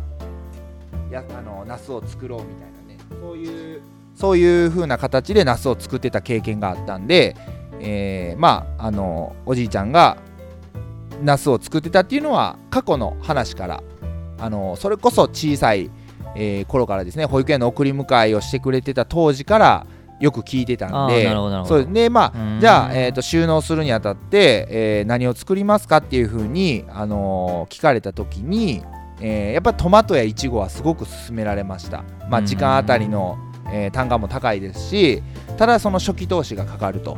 ビニールハウスを建てないといけない。何百万何千万っていうお金を、えー借りてスタートしなきゃいけないっていうのがあって僕はやっぱりこうまだまだそこにあのそれだけ投資する思あの思いというかリスクは踏めなかったので、えーその当時、まあ、ナスっていうのはいわゆる路地あのビニールハウスじゃなくて路地で、えー作れたのでじゃあもうその路地でナスを作る作型で収納しますと言ってナスを始めたのがまあだからまあナスっていうのはまあおじいちゃんの影響がああなるほど出てますね。うん。はい。はい、そうですね。そこがまあ農家としてのスタートライン、そうですね、うん。はい、うんそうですね。あのまあ僕の地域ちなみにあの上海老町大沢地区っていうんですけど、うんこの地区はまあ昔あのそのそうやってナスを栽培されてた方がたくさん見えて、うんうん。一応大沢ナスっていう、えー名前をつけて名古屋の方の市場に持ってってたみたいで、うんうんうんそのなんかね段ボールをが同じ町内の、あのー方が持って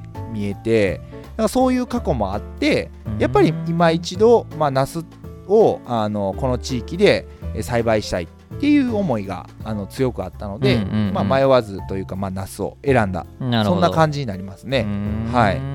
まあおじいちゃんのこうい意思を継いでというかね。そうですね。まああのーやっぱおじいちゃんがあのまあナスの話を僕にその当時はねやっぱりこう年寄りって何回も同じ話するじゃないですか。するね。ね、うん。あのー例にもなくおじいちゃんも同じような形でずーっと話してもまたおじいちゃん同じ話しとるよって言ってずっと言ってたんですけど言ってくれてたおかげであのーやっぱこう耳から常耳に常に残ってたという、うん。そんなあのーお過去があって、うんうんうん。まあもう迷いなくというかなるほど。まあ誰もね他にナスを作ってなかったっていうのも、うんうん。あの理由の一つとしてはあるんですけども、うんうん。おじいちゃんが僕にナスのことを口酸っぱく言ってくれてたから、うんうん。まあ、ナスを選んだっていうことになりますね。なるほどな。はい。うん。そうですね。まあ、そんなこともあって、えーとまあ、僕は収納して、えーろ路地でナスをお作る形で収納して、うんうん。まあ、2年間、あの路地でナスを作ったんですけども、うんうん。やっぱり台風とか、えーまあ来る時期の栽培なんで台風が来ると傷ができて出荷ができなくなっちゃうんですね。あもうできないってなるできない、うん、あのもう出もうだからもうもう腐ってっちゃうあそうなんや。置いても傷ついたとこから傷んでいくってことですか？うん、多少の傷だったらいいんですけど、うん。台風の傷は本当ダメ。うん。あでもう言うたらゼロになるわけじゃないですか。うん。路あの路地で作ると。でこれもこれで結構なリスクやなと思ったんですよ、うん。出お金入ってくるはずのお金がゼロになると。これは果たして経営としていいのかと。で考えた時にいややっぱり家族もいるし、えーこれはダメだと。で、えーお金を借りて、えー収納3年目ですね、えーえー一昨年に、えーとビニールハウスをうんうん。新設したっていうような形になって、まあ、ビニールハウスで、まあ、ナスであったりとかあのシナヤンと出会う前なんかはねキュウリも作ったことありましたしあーそうだね。で作った今ね。うん今はまあナスだったりあの葉物ですね小松菜とかほうれん草を、まあ、そのビニールハウスで作りながら、えーとまあ、ビニールハウス内での作型は回してってるっていう感じに、えーなるんですけどもはいそんな感じですかね。はい。そうやそうや。な決断ですよね、まあ、僕はうん農家じゃないんで分かんないですけど、そんだけ大きな施設を投入するというか、まあ。設備投資なわけじゃないですかいわゆる、まあ、会社でいうところの、そうですね,、まあねおお金をかけるわけなんでそうだね。結構な覚悟というか、まあそうやね。そのただねそのやっぱり僕まあその当時というか、まあ、20代半ばぐらいってやっぱみんなあのいい車あの同級生とか友人はいい車乗りたがるんですよ。うん。で車乗るんですけどみんなローンなんですよ。うん。もちろんですけど、うん。あのハマー乗っとるやつもいたし、うん。ベンツもいたし BMW とかいたし全部ローンローンなんですよね。うん。で結局、まあ、僕のこれ持論なんですけど、あのーじあくまで持論 持論なんで車って、まあ、何も生まないじゃないですか。その、まあプライベートで乗ってる車って。まあ趣味といえばいい、うん。まあそう、ね。でそこに何百万もお金かけてる友人の考えが僕は分からなくって、ううんんうん。でそれだったらやっぱそのこれから農業をなりわいとしていくというか食っていくわけなんでビニールハウスにたとえ何千万だったとしてもあの言うたら借金じゃなくて投資をすると、えーそういう感覚でそこでお金を生み出していくんだったらお金を借りるっていうことは逆にこれ素晴らしいことなんじゃないかなと思って、うんうん。えーとまあ、奥さんだったりとかを説得して、うんうん。えーまあ、お金を借りてで建てたっていう感じなんで、なるほど。はい、っていうそうですね。そんな、あのーまあ、過去というかになりますね。はいななんか僕今ね、僕はもう一番最初からビニールハウスをはい。建てて、まあ、キュウリを作ってるので、はい。なんかその、まあ、ロ路地でね僕はい。は作ったことがないんだけど、うん。もうさっき那須健が言ってくれた通り、うん。その台風やったりとか、うん。もうもろにその天候のねあのーいわゆる環境に、もう収穫量もそうやし、品質も左右されるっていうのねがあるから、はいもう考えられない。正直。そのナスケンがはい。ほんと収納した時にはい、ビニールハウスがない状態でうん。路地で作ってるっていうのを、まあ、僕に当てはめながはらい。聞いとったんやけど、もうマジで考えられない。うんまああのー結局怖すぎるっていうの、まあ、その自分の自分の技術に自信が持てなかったのとあとはやっぱそこでもあの親の存在が出てくるんですよ1年目からそんな何千万もお金お金借りてやって何かあった時どうするんやと。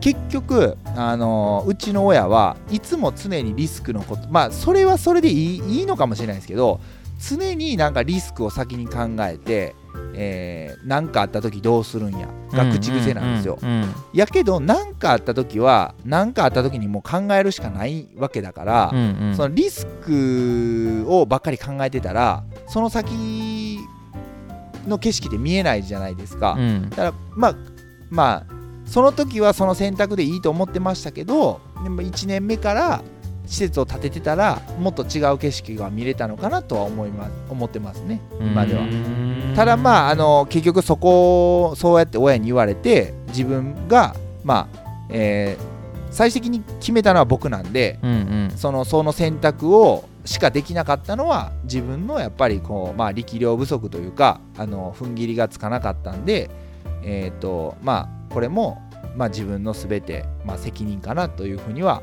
考えてるんですけど。うんでもなんか普通に考えたらでも最初にいきなりハウスとかは建てないよね多分。まああのー特にほんでね選んだ作物がナスだったっていうのがまた選択を迷わしたんやと思いますそれこそそのシナヤンどっちでもいけるからってこと、どっちでもいけるから、うん。ああなるほど。そう。だからキュウリとかトマトイチゴってもう絶対ハウス必須じゃないですか。あ分からん。そうなんかな。であのねもキュウリでも季節作っとるや的なんもんってことですか？季節季的な節通りに出すんだそうそう。そうったらハウスはいらないっていうこと？そうそのだから例えばキュウ例えばキュウリを、えー旬である夏場5月に植えて、まあ、9月とか10月ぐらいまで取る作型で、まあ、いくら売り上げれるかっていうところなんですけどおそらくうんそのいわゆる旬の時期とかぶるんで物もたくさん出回るし価格も安いっていう点でやっぱ経営的な観点からいくとまあ普及所の人たちも進めてないっていうのもあるのかもしれないけどあの花からその話はされなかっ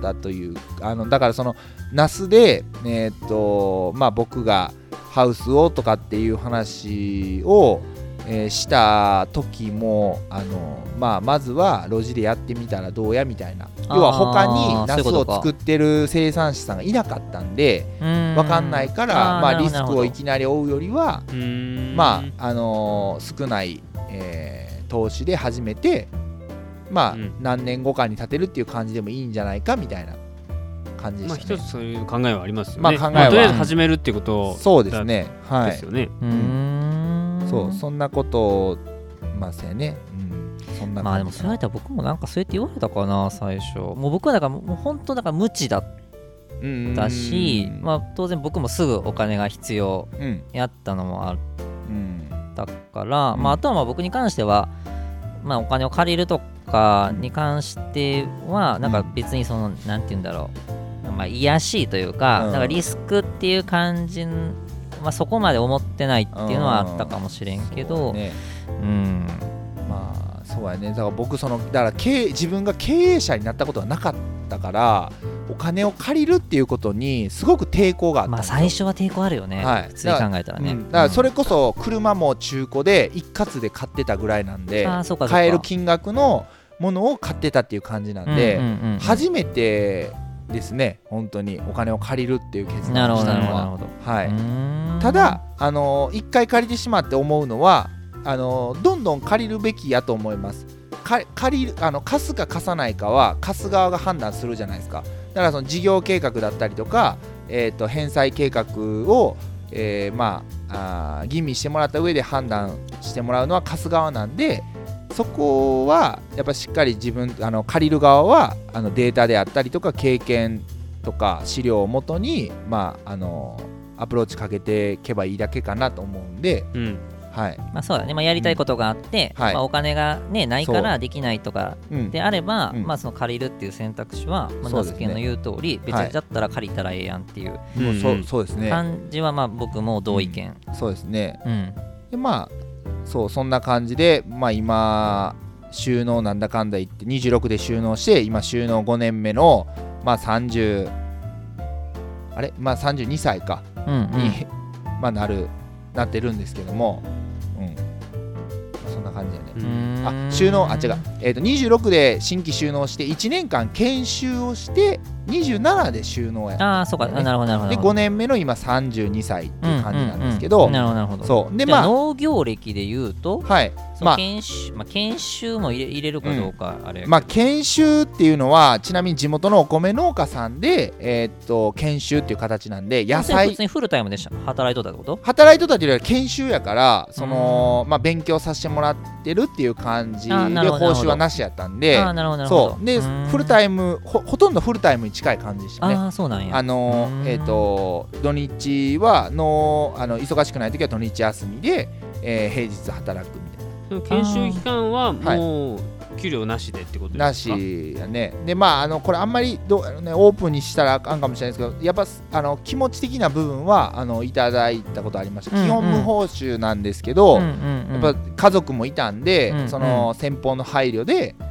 そういう形で、まあお気持ち代っていう形でいただいてはいたんですけど、あのまあそういうそうですね基本無報酬で、まあ、働いて。うんまあ、大体そういうふうに農業の人はやっていくんですか、まあ1年間研修をするとか、えーとね、僕はね準備型っていう形でし準備型っていう形で収納したのでえっ、と経営かシナヤンは経営開始型っていう形で収納してるんですけど、うんうん。それはもう収納したと同時にうん。経営をスタートさせていく、うん。で僕は1年間あの準備型あどこえっ、と地元の農家さんで研修を1年間して準備して新規収納するっていう感じなんで、一応そまあのいくつかパターンがね、うん。あそうそう。りますよね。うんうん、でうん。それであの別にそういうなんだろうえーまあ別にどどこにもこう言言わずというか、はい。勝手にまあ別に自分で農家やりますってやったら、まあ別に自由にやけど、うんうんまあそういうこうあの市とか県とか、うん。まあそういうところで、まあ、サポートついてもらって、まあ、その借り入れももちろんそうやし、青年と収納資金って言って年間ねそうそうそう。150万、うん。まあ、給付が受けれる制度を、まあ、国からの制度なんですけど、うん。それを利用して、まあ、収納してる人が今は多分ほとんどや何何種類かのそのその準備型と経営開始型と2パターンうん。ある感じね。新規収納者っていう形で認定をもらうんやんか。そうですね、うん。はい、うんうん。そう。でそのままもらって、まあはい。自分がその後どういうふうにするかっていう、はい。まあ、まずはあのそういうこうどっかにあの研修でお世話になるとか、うん。えー、と農業大学校っていうのがあって、まあ、学校に通うとか、うんまうん。あ、それで準備するのかもういきなり自分で始めるんかみたいな、うん。そうそう。まあそれで分かれるみたいな感じあだね。うん。ーまあ、そその時は国から援助が入ってたってことなんですね。まあその。あね、でもこれもねまあいろいろあって結局150万もらって、まあ、何に使うなてか新規収納する人ってやっぱりその農地もなければ農機具もないじゃないですか。で何かを買おうとするとまあその150万から使うわけですよ。うん。だから新規収納者に給付はするけどその先はやっぱ企業に最終的にお金流れていくじゃないですか。農機具メーカーだったうんうりとか、ん。だからまあく国はそのあたりまで考えてるのかなとは思うんですけど。うん。うん。そう。んまあまあまあただでもねあの、えー、とその制度を利用させていただいてそれをまあ運転資金にして、うん。まああのいろいろやりくりしていくっていう感じですね。う。ん。はい。てな感じで。でまあ一応そうそうそういう形であの栽培面はあのまあナスを選んで、うんうん。今まあこうやってビニールハウスでまあナスだったり小松菜、うんうん。えーほうれん草を栽培してるっていうような、えー今現在なんですけども、うんうん。あのーまあそれと同時にですね収納したと同時にあの僕その食育っていう分野にもすごくあの関心がありまして、うん。えーまあ、食育って聞くとね、あのーもうおそらく大体の方が、あのーまあまあ、比較的イメージこうしやすい言葉なのかなというふうには思うんですけども僕も食育って聞いて事細かに説明できるかっていうとちょっとハテナな部分もあるんですけど、まあ、やっぱりこう野菜のことをまあ一つでも多くより多く、えー知ってもらって日常生活にまあ役立ててもらおうっていうような形だと思うんですけども僕はたまたまあの、えー、と収納して、えー、と作ってたあのその当時はね、えー、と僕路地でナスを作ってて夏場は冬場ブロッコリー作ってたんですよ。うん作ってたそのねね、あのだからしないと本当にあ出会った当初ぐらいですよね。そのねそのブロッコリーを、えー、と市四日市市のあのふるさと,、えー、とふるさと給食っていう、えーその日提供する給食は四日市産のものを使おうっていう取り組みがあってそこにブロッコリーを出させてもらったのがきっかけで小学校に野菜の授業にまあ行かしてもらうことがありました。うんで、まあ、僕のスタイルとしては野菜そのものを小学校に持って行って生徒の子たちに実際に野菜に触れてもらってあまあ匂いを嗅いだりとか、えーしてもらってとにかくこう感じてもらう授業というかスタイルを大切にしててうん。でその活動をまあ初めてやってみたんですけどもその時にやっぱ子どもたちの反応を見てあこれもっとあのめちゃくちゃ大切なことだしただ圧倒的にこういう場が足りてないなと思って、でうん。えー、とよりこう食育っていう分野にはあの力を入れていこうっていうふうにあの考ええーましたその当時、まあ、だから2年前ぐらいかな。2年間あその2年。最初にやった時に。最初にやった時に。でまああの反応っていうのははい。どういう反応やったの？えっ、とまああのー結局子供たちってスーパーで売ってる状態でこう野菜ってこうイメージしてる子が結構多くって、まあ、僕らのあの住む地域の小学校っていうのは比較的あの四日市の中でも農業が盛んな地域になるので例えば野菜が、えー、じゃがいもが土の中でできてるとかナスはぶら下がってできてるとか、うん。そういうのはイメージはあのそれこそご家庭でね作られてるっていうのもあってかイメージは比較的しやすいんですけどたまたまそのそういう、えー、と食育担当の先生と話す時にこの小学校はそういう知ってる子たち多いですけどやっぱ街中とか行くとやっぱ全然こうあの、まあ、分からない。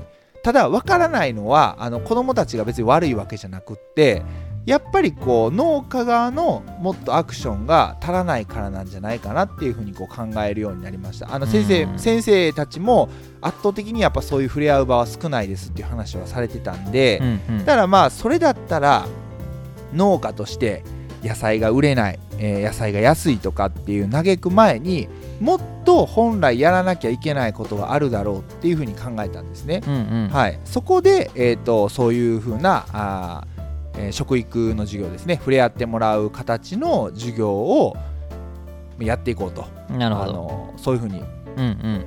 考えていろいろこうそこから行動を起こしていくわけなんですけども、うんうん。うんはい。ってな感じですかね。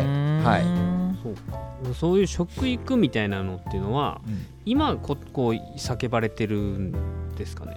僕まあ。が小学校とかナスケンが小学校ぐらいの時あにた。野菜の形がし分かんない、まあ、はい。今の小学生の感覚僕はあんまり分かんないんですけど、僕は小学校の時に、まあ、一緒に米を植えようみたいな、はい。授業があって、はい。お米博士みたいな地元の農家さんとはい。やった記憶があって、はいそれは経験としてあるんですけど、うん。そういうのがそもそも今はないっていうことなんですか？圧倒的に多分減ってきてる減ってきてるんですか？その結局農あの農家のそのふるさと給食をやる時もこういう取り組みってすごいいい取り組みですよねってその担当の市の市役所の方と話してて、うん。こう皆さんやられやらやらないんですかって聞いたんですよ農家の方。うん。そしたら農家の方は野菜を出すのはいいけど話をするのは嫌だっていうらしいんですようん。結局まあ恥ずかしいとかまあ結局手間がかかるとかいろんな多分理由をつけてやらないんですよ。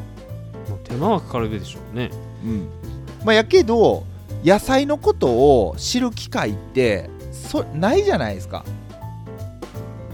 まあ農家じゃない限りは。のそう。じ実家がね。そう。やけど子供たちにはやっぱそういう場をどんどんやっぱてももっと提供してあげないとやっぱ野菜そのものにもう関心がなくなってると思ってるんですよ、うん。食べるっていうことだったり野菜そのものに。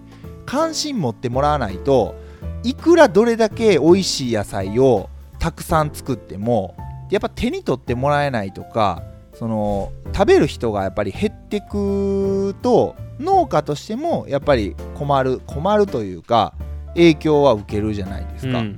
だから僕は野菜を知ってもらおうってまあその中で僕が普段あのまあ、えー、ツイッターとかでもあのハッシュタグつけて発信させてもらってるんですけど、まあ、野菜を身近に、うん。えーまあ、ペレットを身近にっていうなんか発信してる人もいますけど、えーまあ身近に感じてもらうための活動としてそういう取り組みをしてるっていう、うん。そんな感じですね。はめちゃめちゃ大切なことってことですよね。農家さんにとっても、まあ、てかこれからそうのだねうん、だからまあそのシナヤンもね普段言ってる生産者と消費者の壁をこ、えーぶち壊すっていう思いにも通じていくと思ってて、うん。やっぱこういう取り組みはもうもっと農家側がアクションを起こしてやっていく必要があると思うんですよ。うんうんはい。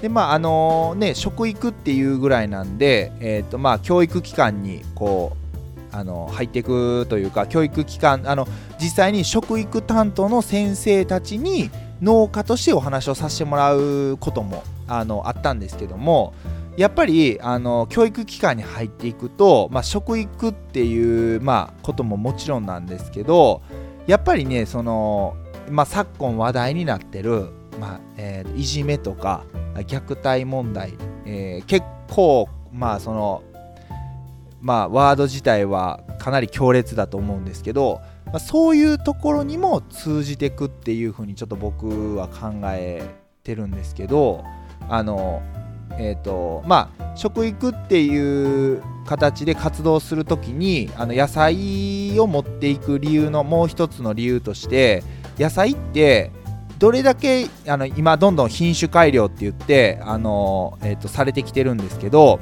要はあの姿形がなるべく均一になって一斉に収穫できるようにあの、まあ、そういう品種改良が行われてるんですけども、えー、とやっぱりされたとしても一個一個やっぱ形姿形違うんですね野菜の形が。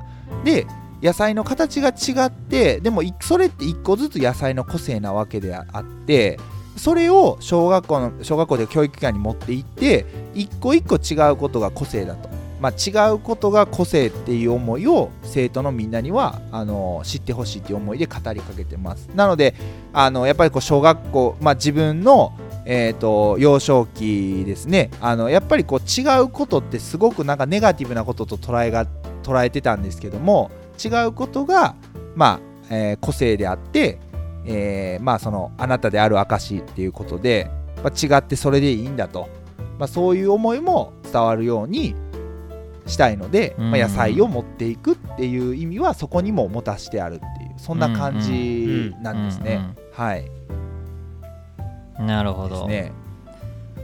まあでも本当にこう僕もねナスケンと同じ農家やっとって、はい。まあ、同じ年代の子供がおる、まあ、親でもあるんやけど、はい。はい。まあ、さっきちょっとナスケの話聞いとって、はい、そもそも野菜ってはい子供からすると、はいまあ、敵というか食べたくないものみたいな、そうやね。やっぱなんかそういう印象があ,、るしね。子供は野菜嫌いで当たり前やし、はい、うん。はい。なんかそういうのはあるけどやっぱそれってやっぱ知らないっていうのは本当やっぱ大きいなと、そうですね、やっぱナスケンがねその野菜を身近にっていうの活動してるのは、はい、やっぱそのナスケンをねあの知ることでそうです、ね、ナスケンの作ってる野菜は普通の野菜ではなくなるから、食べたいってきっと思うと思うし、そうですね。そう。なんか今ってすごくこう食育でねあの野菜は大事だよとか、あのご飯しっかり食べようねって言ってるのは、はい、実はその食育活動っていうのはそのえ、ね、あの管理栄養士の人だったりとか、はい、学校の先生とかが、うん、まあ、野菜を食べましょうみたいな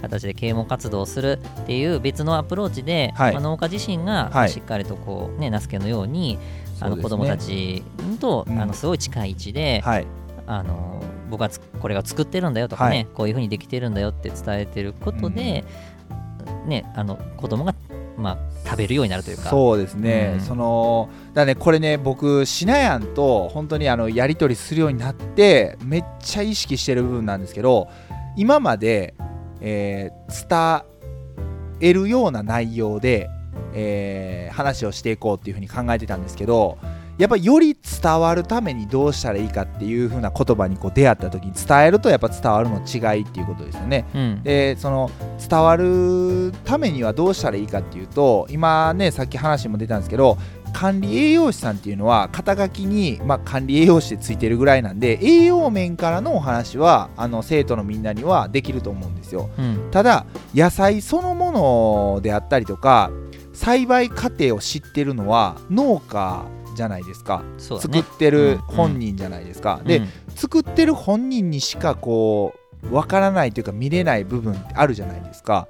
でその過程をやっぱ発信していく見てもらうっていうことがまあやっぱりこれより伝わることにあの野菜のことを知ってもらう伝わることにつながるんじゃないかなっていうふうに考えてるんで、で考えた時にやっぱり農家がそこに出てかないとどんどんどんどんこう知る機会っていうのは減っていくし、えーとまあ、野菜いわゆる野菜嫌いというか野菜って何なんみたいななんで食べるん野菜みたいなそういう子たちが増えてしまうんじゃないのかなと思うんで、うん、はい、そこにもやっぱり農家自身がそういう場所に行くっていう意味はあるのかなっていうふうにこう考えてるんですけど、ねね、はい、なんかすっごい分かりやすい例で言うと、はい。まあ、僕の、まあ、子供が、はい。まあ普段からねナスケンとはこうきゅうりとナスケの作る野菜をねこう、はい、ブツブツ交換したりとかしてるんで、ね、ねやり取りさせてもらって。そう。でもうちの子供ねナスケンナスケンって、はい。まあ、呼んどるんやけどう、ね。はい。まあ、うちの子供も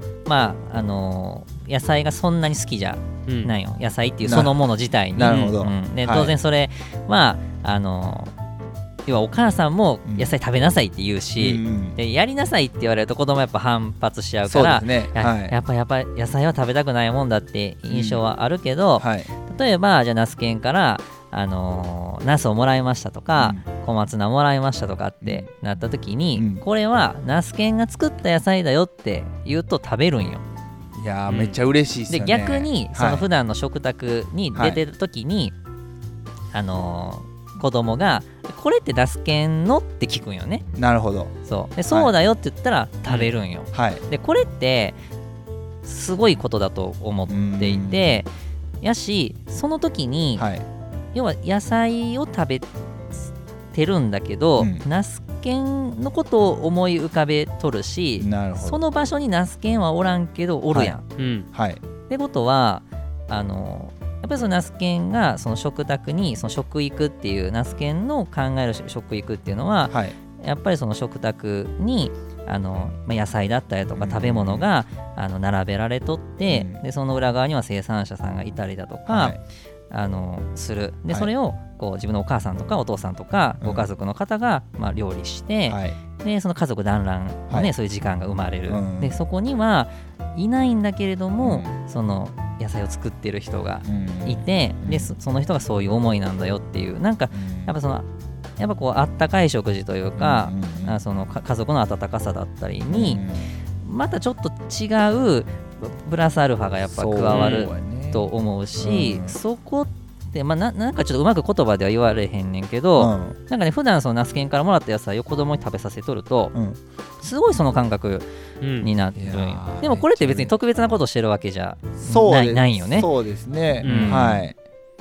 まあねあの本当だからしなやんがそう感じてくれたようにやっぱそういうふうな思いをこう持ってってもらい一人でも多くの方にこう持っていただきたいというか、うん、でね、やっぱ全国各地にあのこういう考えを持った農家さん必ずいてると思うんで。めっちゃおると思う、うん、あのやっぱりそんな農家さんののこう今を踏み出す一歩になってほしいっていう思いも持ってでやがてやっぱこういう活動していけば必ずどこかで出会うと思うんでやっぱその時に本当にあの大きなそれが渦になってあのー、やっぱりこう違ったまた、あのー、農農業の一面をね、うんうん、こう消費者の方にこう、まあ、提供できるんじゃないかなっていうふうに思うんで、うんうん、まあ、一人の力ではあのできることって本当知れてるけどただでも活動を続けていくことで発信を続けていくことで、えー、とやっぱりそういうふうなあのいわゆる同志というかねを一人でも多く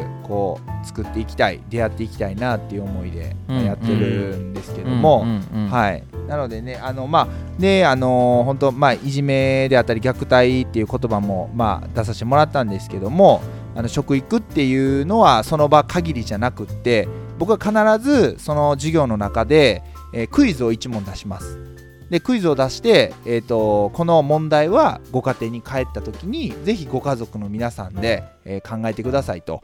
で自分が親になって一番嬉しかったことってやっぱ子供が今日学校であったことを何も僕は聞いてないのにねえねえパパお父さん今日学校でこんなことあったんだよみたいに言ってくれるとなんかめっちゃ嬉しいんですよああの一生懸命言ってくれてる今日頑張って学校行ったんやっていうふうにね、うん、思うんでやっぱそういうふうなあのことを子どもたちにあの言ってもらいやすいようにクイズっていう僕があのワードを出して、えーとまあ、そこで帰って、まあ、何人がね話をこうしてくれるかわからないにしても1人でもあのそうやって話してくれて今日学校でねこんなあの農家さんが来てあのこあのこういうことを教えてもらって今からじゃあ問題出すねみたいな感じで僕が言った問題を出してもらったらそこでやっぱ家族の会話が生まれてえー、お父さんやお母さんご家族の方もその子が今日学校でこういうことがあったっていうのを知れるしでなおかつあの問題が野菜についての問題とかだったらやっぱ野菜についてのこうあの見方が変わるというか野菜をそれこそ身近に感じてもらえれるんじゃないかなっていう風な考えもあったりするんでえ、ー、とまあこのこの思いはやっぱ続けていきたいと。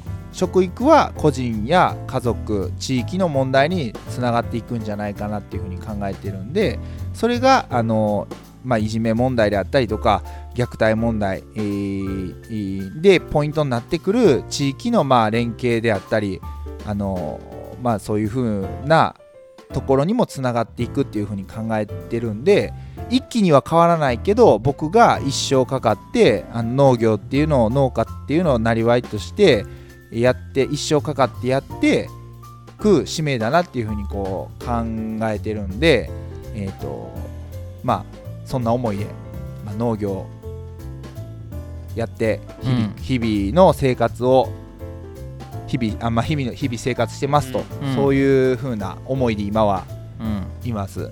で、はい、はい、でまああのこれもねあの品谷すみへともあの話してたんですけども野菜を身近に感じてもらうっていうことは結局僕自身はやっぱ身近に感じてもらうことが大切だというふうに思ってるんでえー、まあ、あの今は今までは食育活動という形で教育機関に行ってたんですけどもあの、まあ、ナスケン教室っていうね、まあ、ナスケン教室がナスケン、えーと、僕が実際に野菜の授業を一般応募っていう形で学校のスペースを借りてやっていくっていう形の取り組みもあの今年の7月にあのやろうというふうに、まあ、今あの学校の方ともえーと、場所の、えー、提供であったりとかあ協議は進めているところなのでまたですね、えーと、ちょっと時期が、えー、いつになるか分かんないですけどもあと数ヶ月数ヶ月か1ヶ月2ヶ月以内には発表させてもらえるんじゃないかなっていうふうに思います。であとそれと、えー、3月にあの那須県講演会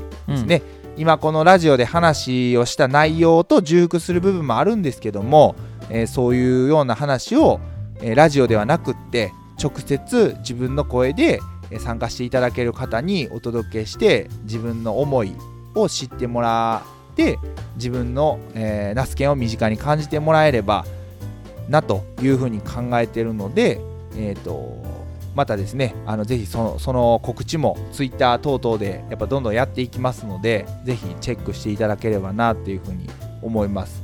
で一通りこんな感じで、うん、あのずっとえー、喋らせてもらったんですけども、うんうん、まあ、まあ、1時間以上話しとんのかなこれやっぱりね、うんうん、あのー、どどうどこんなこんな感じですかね。いやめっちゃいいと思う、うん、なんか夏犬のこう暑さというか、はい、まあうちにね秘めたところを、はい、ほんと喋ってもらったし、はい、まあねほんとちっちゃい頃の話とか、はい、まあ夏犬がねやんちゃしてる頃の話は、はい、まあざっくりとはねあの聞いてたりとかする聞いてましたね。けど、うん、まあよりそのあの、まあ、生々しくというかね。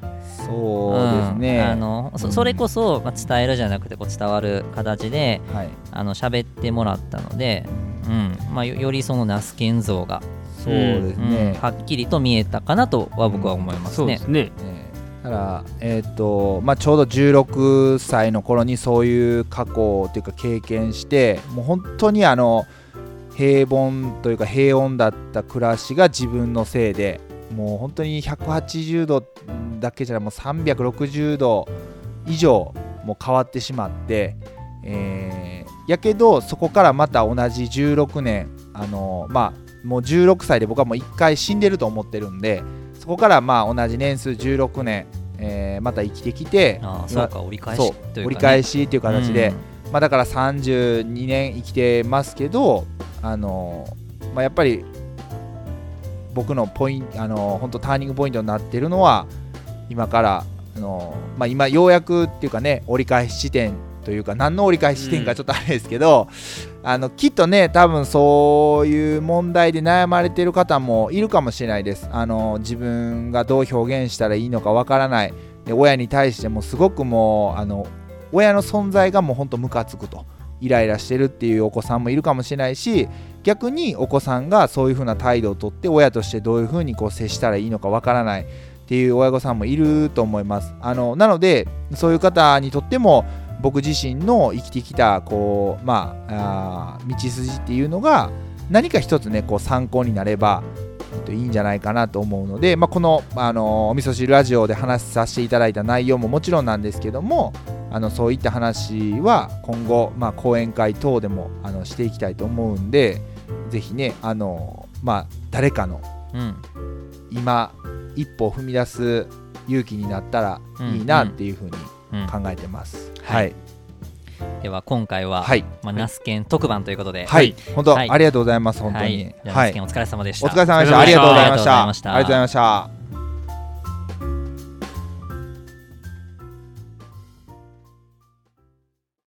イエーイナスを育ててますけん。その名もナスケン。ナスケン。ナスケンですけん。万歳ナスに会えてよかった。お味噌汁ラジオ。今日は、ナスケン特番。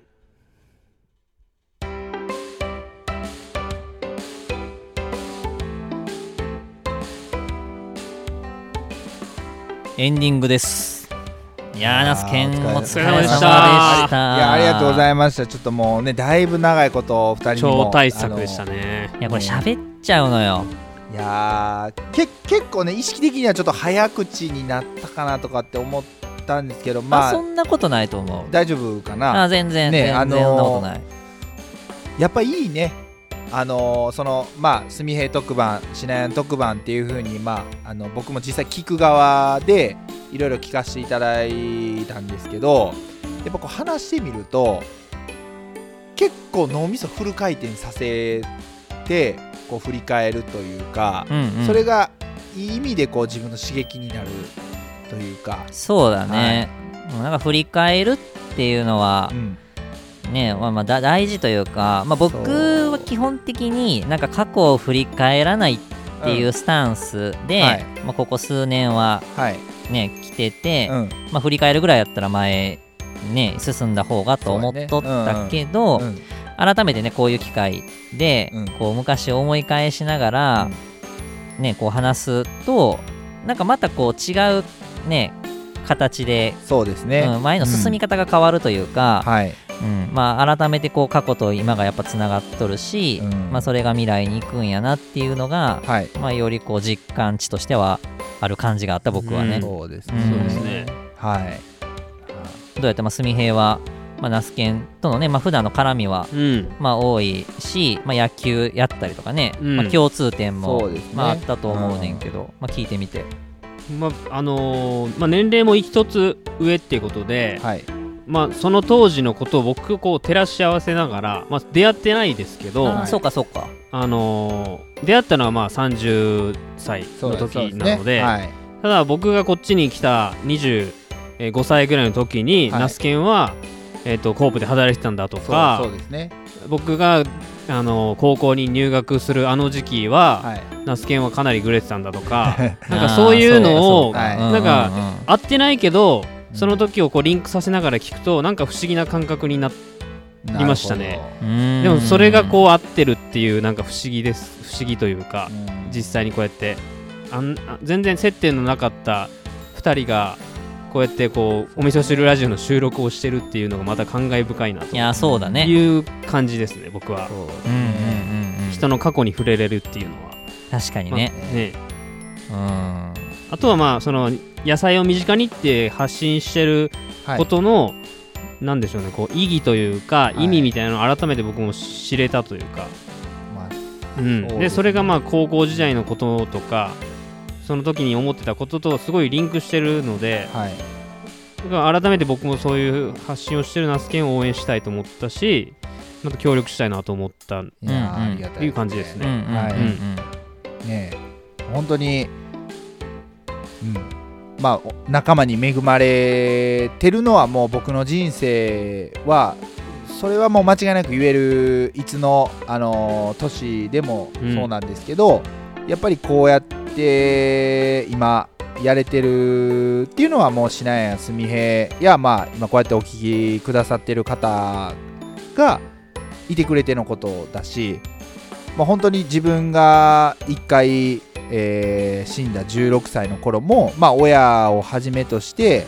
特にね、まあ、あの本編ではちょっと言い忘れたんですけどやっぱおじいちゃんおばあちゃんがやっぱりこう見捨てたらあかんっていうのをえーと、親に言ってくれてたみたいで、はい、もうおじいちゃんはねもう亡くなってしまって、まあ、おばあちゃんは今ちょっとそういう施設に入ってるんでなかなかもうていうかもう、まあ、会えないし会う機会がないんですけど、うんうん、僕はもう本当今でもあのおじいちゃんおばあちゃんにはまあちょっと両親には悪いですけど両親以上にこう感謝しているというか、うんうんうん、あのそういう気持ちなので、うんうん、まあ、よりねこの思いをあの、えーと次の世代にというかですねあの、まあ、野菜を身近にっていう形の思いに変えて、まあ、つないでいけたらなっていうふうにこう考えてるんですけども、はい、本当だから、ね、周りに恵まれてるなとあのこの収録をさせてもらって強く感じてるそんな感じでございます。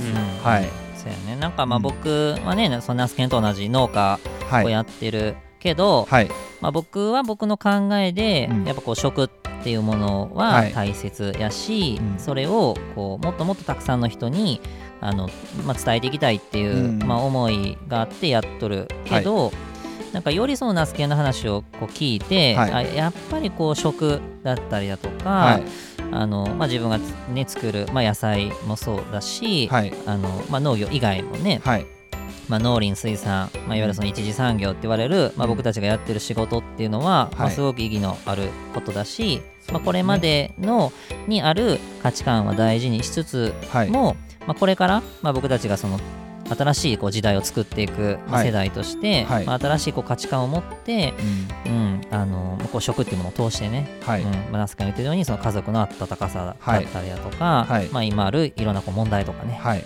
うん、そう、ね,、いったものに、うん。あのまあ、いい影響を与えていければね、はい。うん、よりいいなっていうのはすごく思いました、ね、改めて。はい、うん、本当ねあの、まあ、シナヤンとも、えー、これからもいろんな場面でこうまあ、協力してもらったり協力させていただいたり、まあ、すみへともいろんな取り組みを通してこうまあねやらせてもらったらと、はい。はい、考えてますんで、はい。まあ、改めて本当2人にはよろしくお願いしますということをこの収録をもってあの伝えさせてもらいたいなっていうふうに考えて、そうだね、まあ、きっとあの放送では、はい、あの序盤にこう結構ピー音がそうです、ね、連発、はい、多分してる、まあ、ちょっとピー音入れないとまずい。さすがにこれ僕プロデューサーとしてこれはあの 公開できない、そうそうそうそう。あの6話周回もう最終回がこれだったっていうことになりかねない、うん、基本的に僕のスタンスとしてカットはしたくないっていうのが、あるんで、ね。うん、まああのー、致し方なくこう P 音をこう連発せざるを得ない、え形はあるんやけど、ね、逆にそこをもう僕と純平は、まあ、改めて知れたし、はい、うんまあ、それを踏まえてね、あすけの活動はもうより本当に応援したいっていうふうに、うん、あの、うん、強く思ってるんで、うん、まあ、これからも、はい。うん、よりそう那須家のねあのやりたいことが実現できるように、はい、あのサポートしていきたいと思いやもう本当ありがとうございます、本当ね。もう本当2人のそういう強力な援護射撃を受けながらえー、僕自身もねあのその援護射撃を受けながら時にはこう援護射撃を放てるように、うんうん、まあこうお互いがね、ねうん、あの、やっていければな依存するね、はい、あのよく言ってるんですけど依存する関係性じゃなくて、うんうん、協力できるとこはどんどん協力して、うんうん、いける関係性でねよりやっていければなというふうに考えてる、ねそんな感じですね。はい、はい、まあ、はい、今日はね、はい、今日もねだいぶ今日も。たくさん。たくさんね。食べた、お腹いっぱい。食べちゃいましたね。食べもうね、はい、お腹いっぱいです、はい、なんですみ系がなんかもうなんかいつもいつもねあのこの終わらせ方がね分かんないんですよ。なかなかのね構えちゃうみたいな。そうです。このもう僕のタイミングで終わっていいのかみたいな。僕のタイミングで言ったらいやまだまだだよ言うなよなんか。いやまだだよなみたいな顔されたりするんで なるほどね、そうそう。でちょっとこう探り探りこうたどたどしく差を出して、今もね目線をこう言ってキョロキョロね、はい、サインをえもうもういいの？もういいかなみたいな まあいいんじゃないですかねいいこの辺あれじゃない？次からこうやっぱ純平はピッチャーやん。はい。そうですね。でナスケンはキャッチャーやからこうサインをさ、決めてみたいな。決めときますか、はいでナスケンのサインに純平が首を振るみたいな、ままだだと。まだだと。あと1球投げるんだみたいな。出してくれればね。はい。バッテリーね、はい、なるほど、はい、まあじゃあもう今日はあのね長嶋監督ばりにあの、うん、口でえ終わるよと。終わるよってバント。バント。バント。みたいな有名なやつね。有名なやつ、それ俺も知っとる。知っとる、ね。じゃあ終わりましょうもう終わりましょう。はい、はいじゃあ手を合わせましょう。ごちそうさまでした。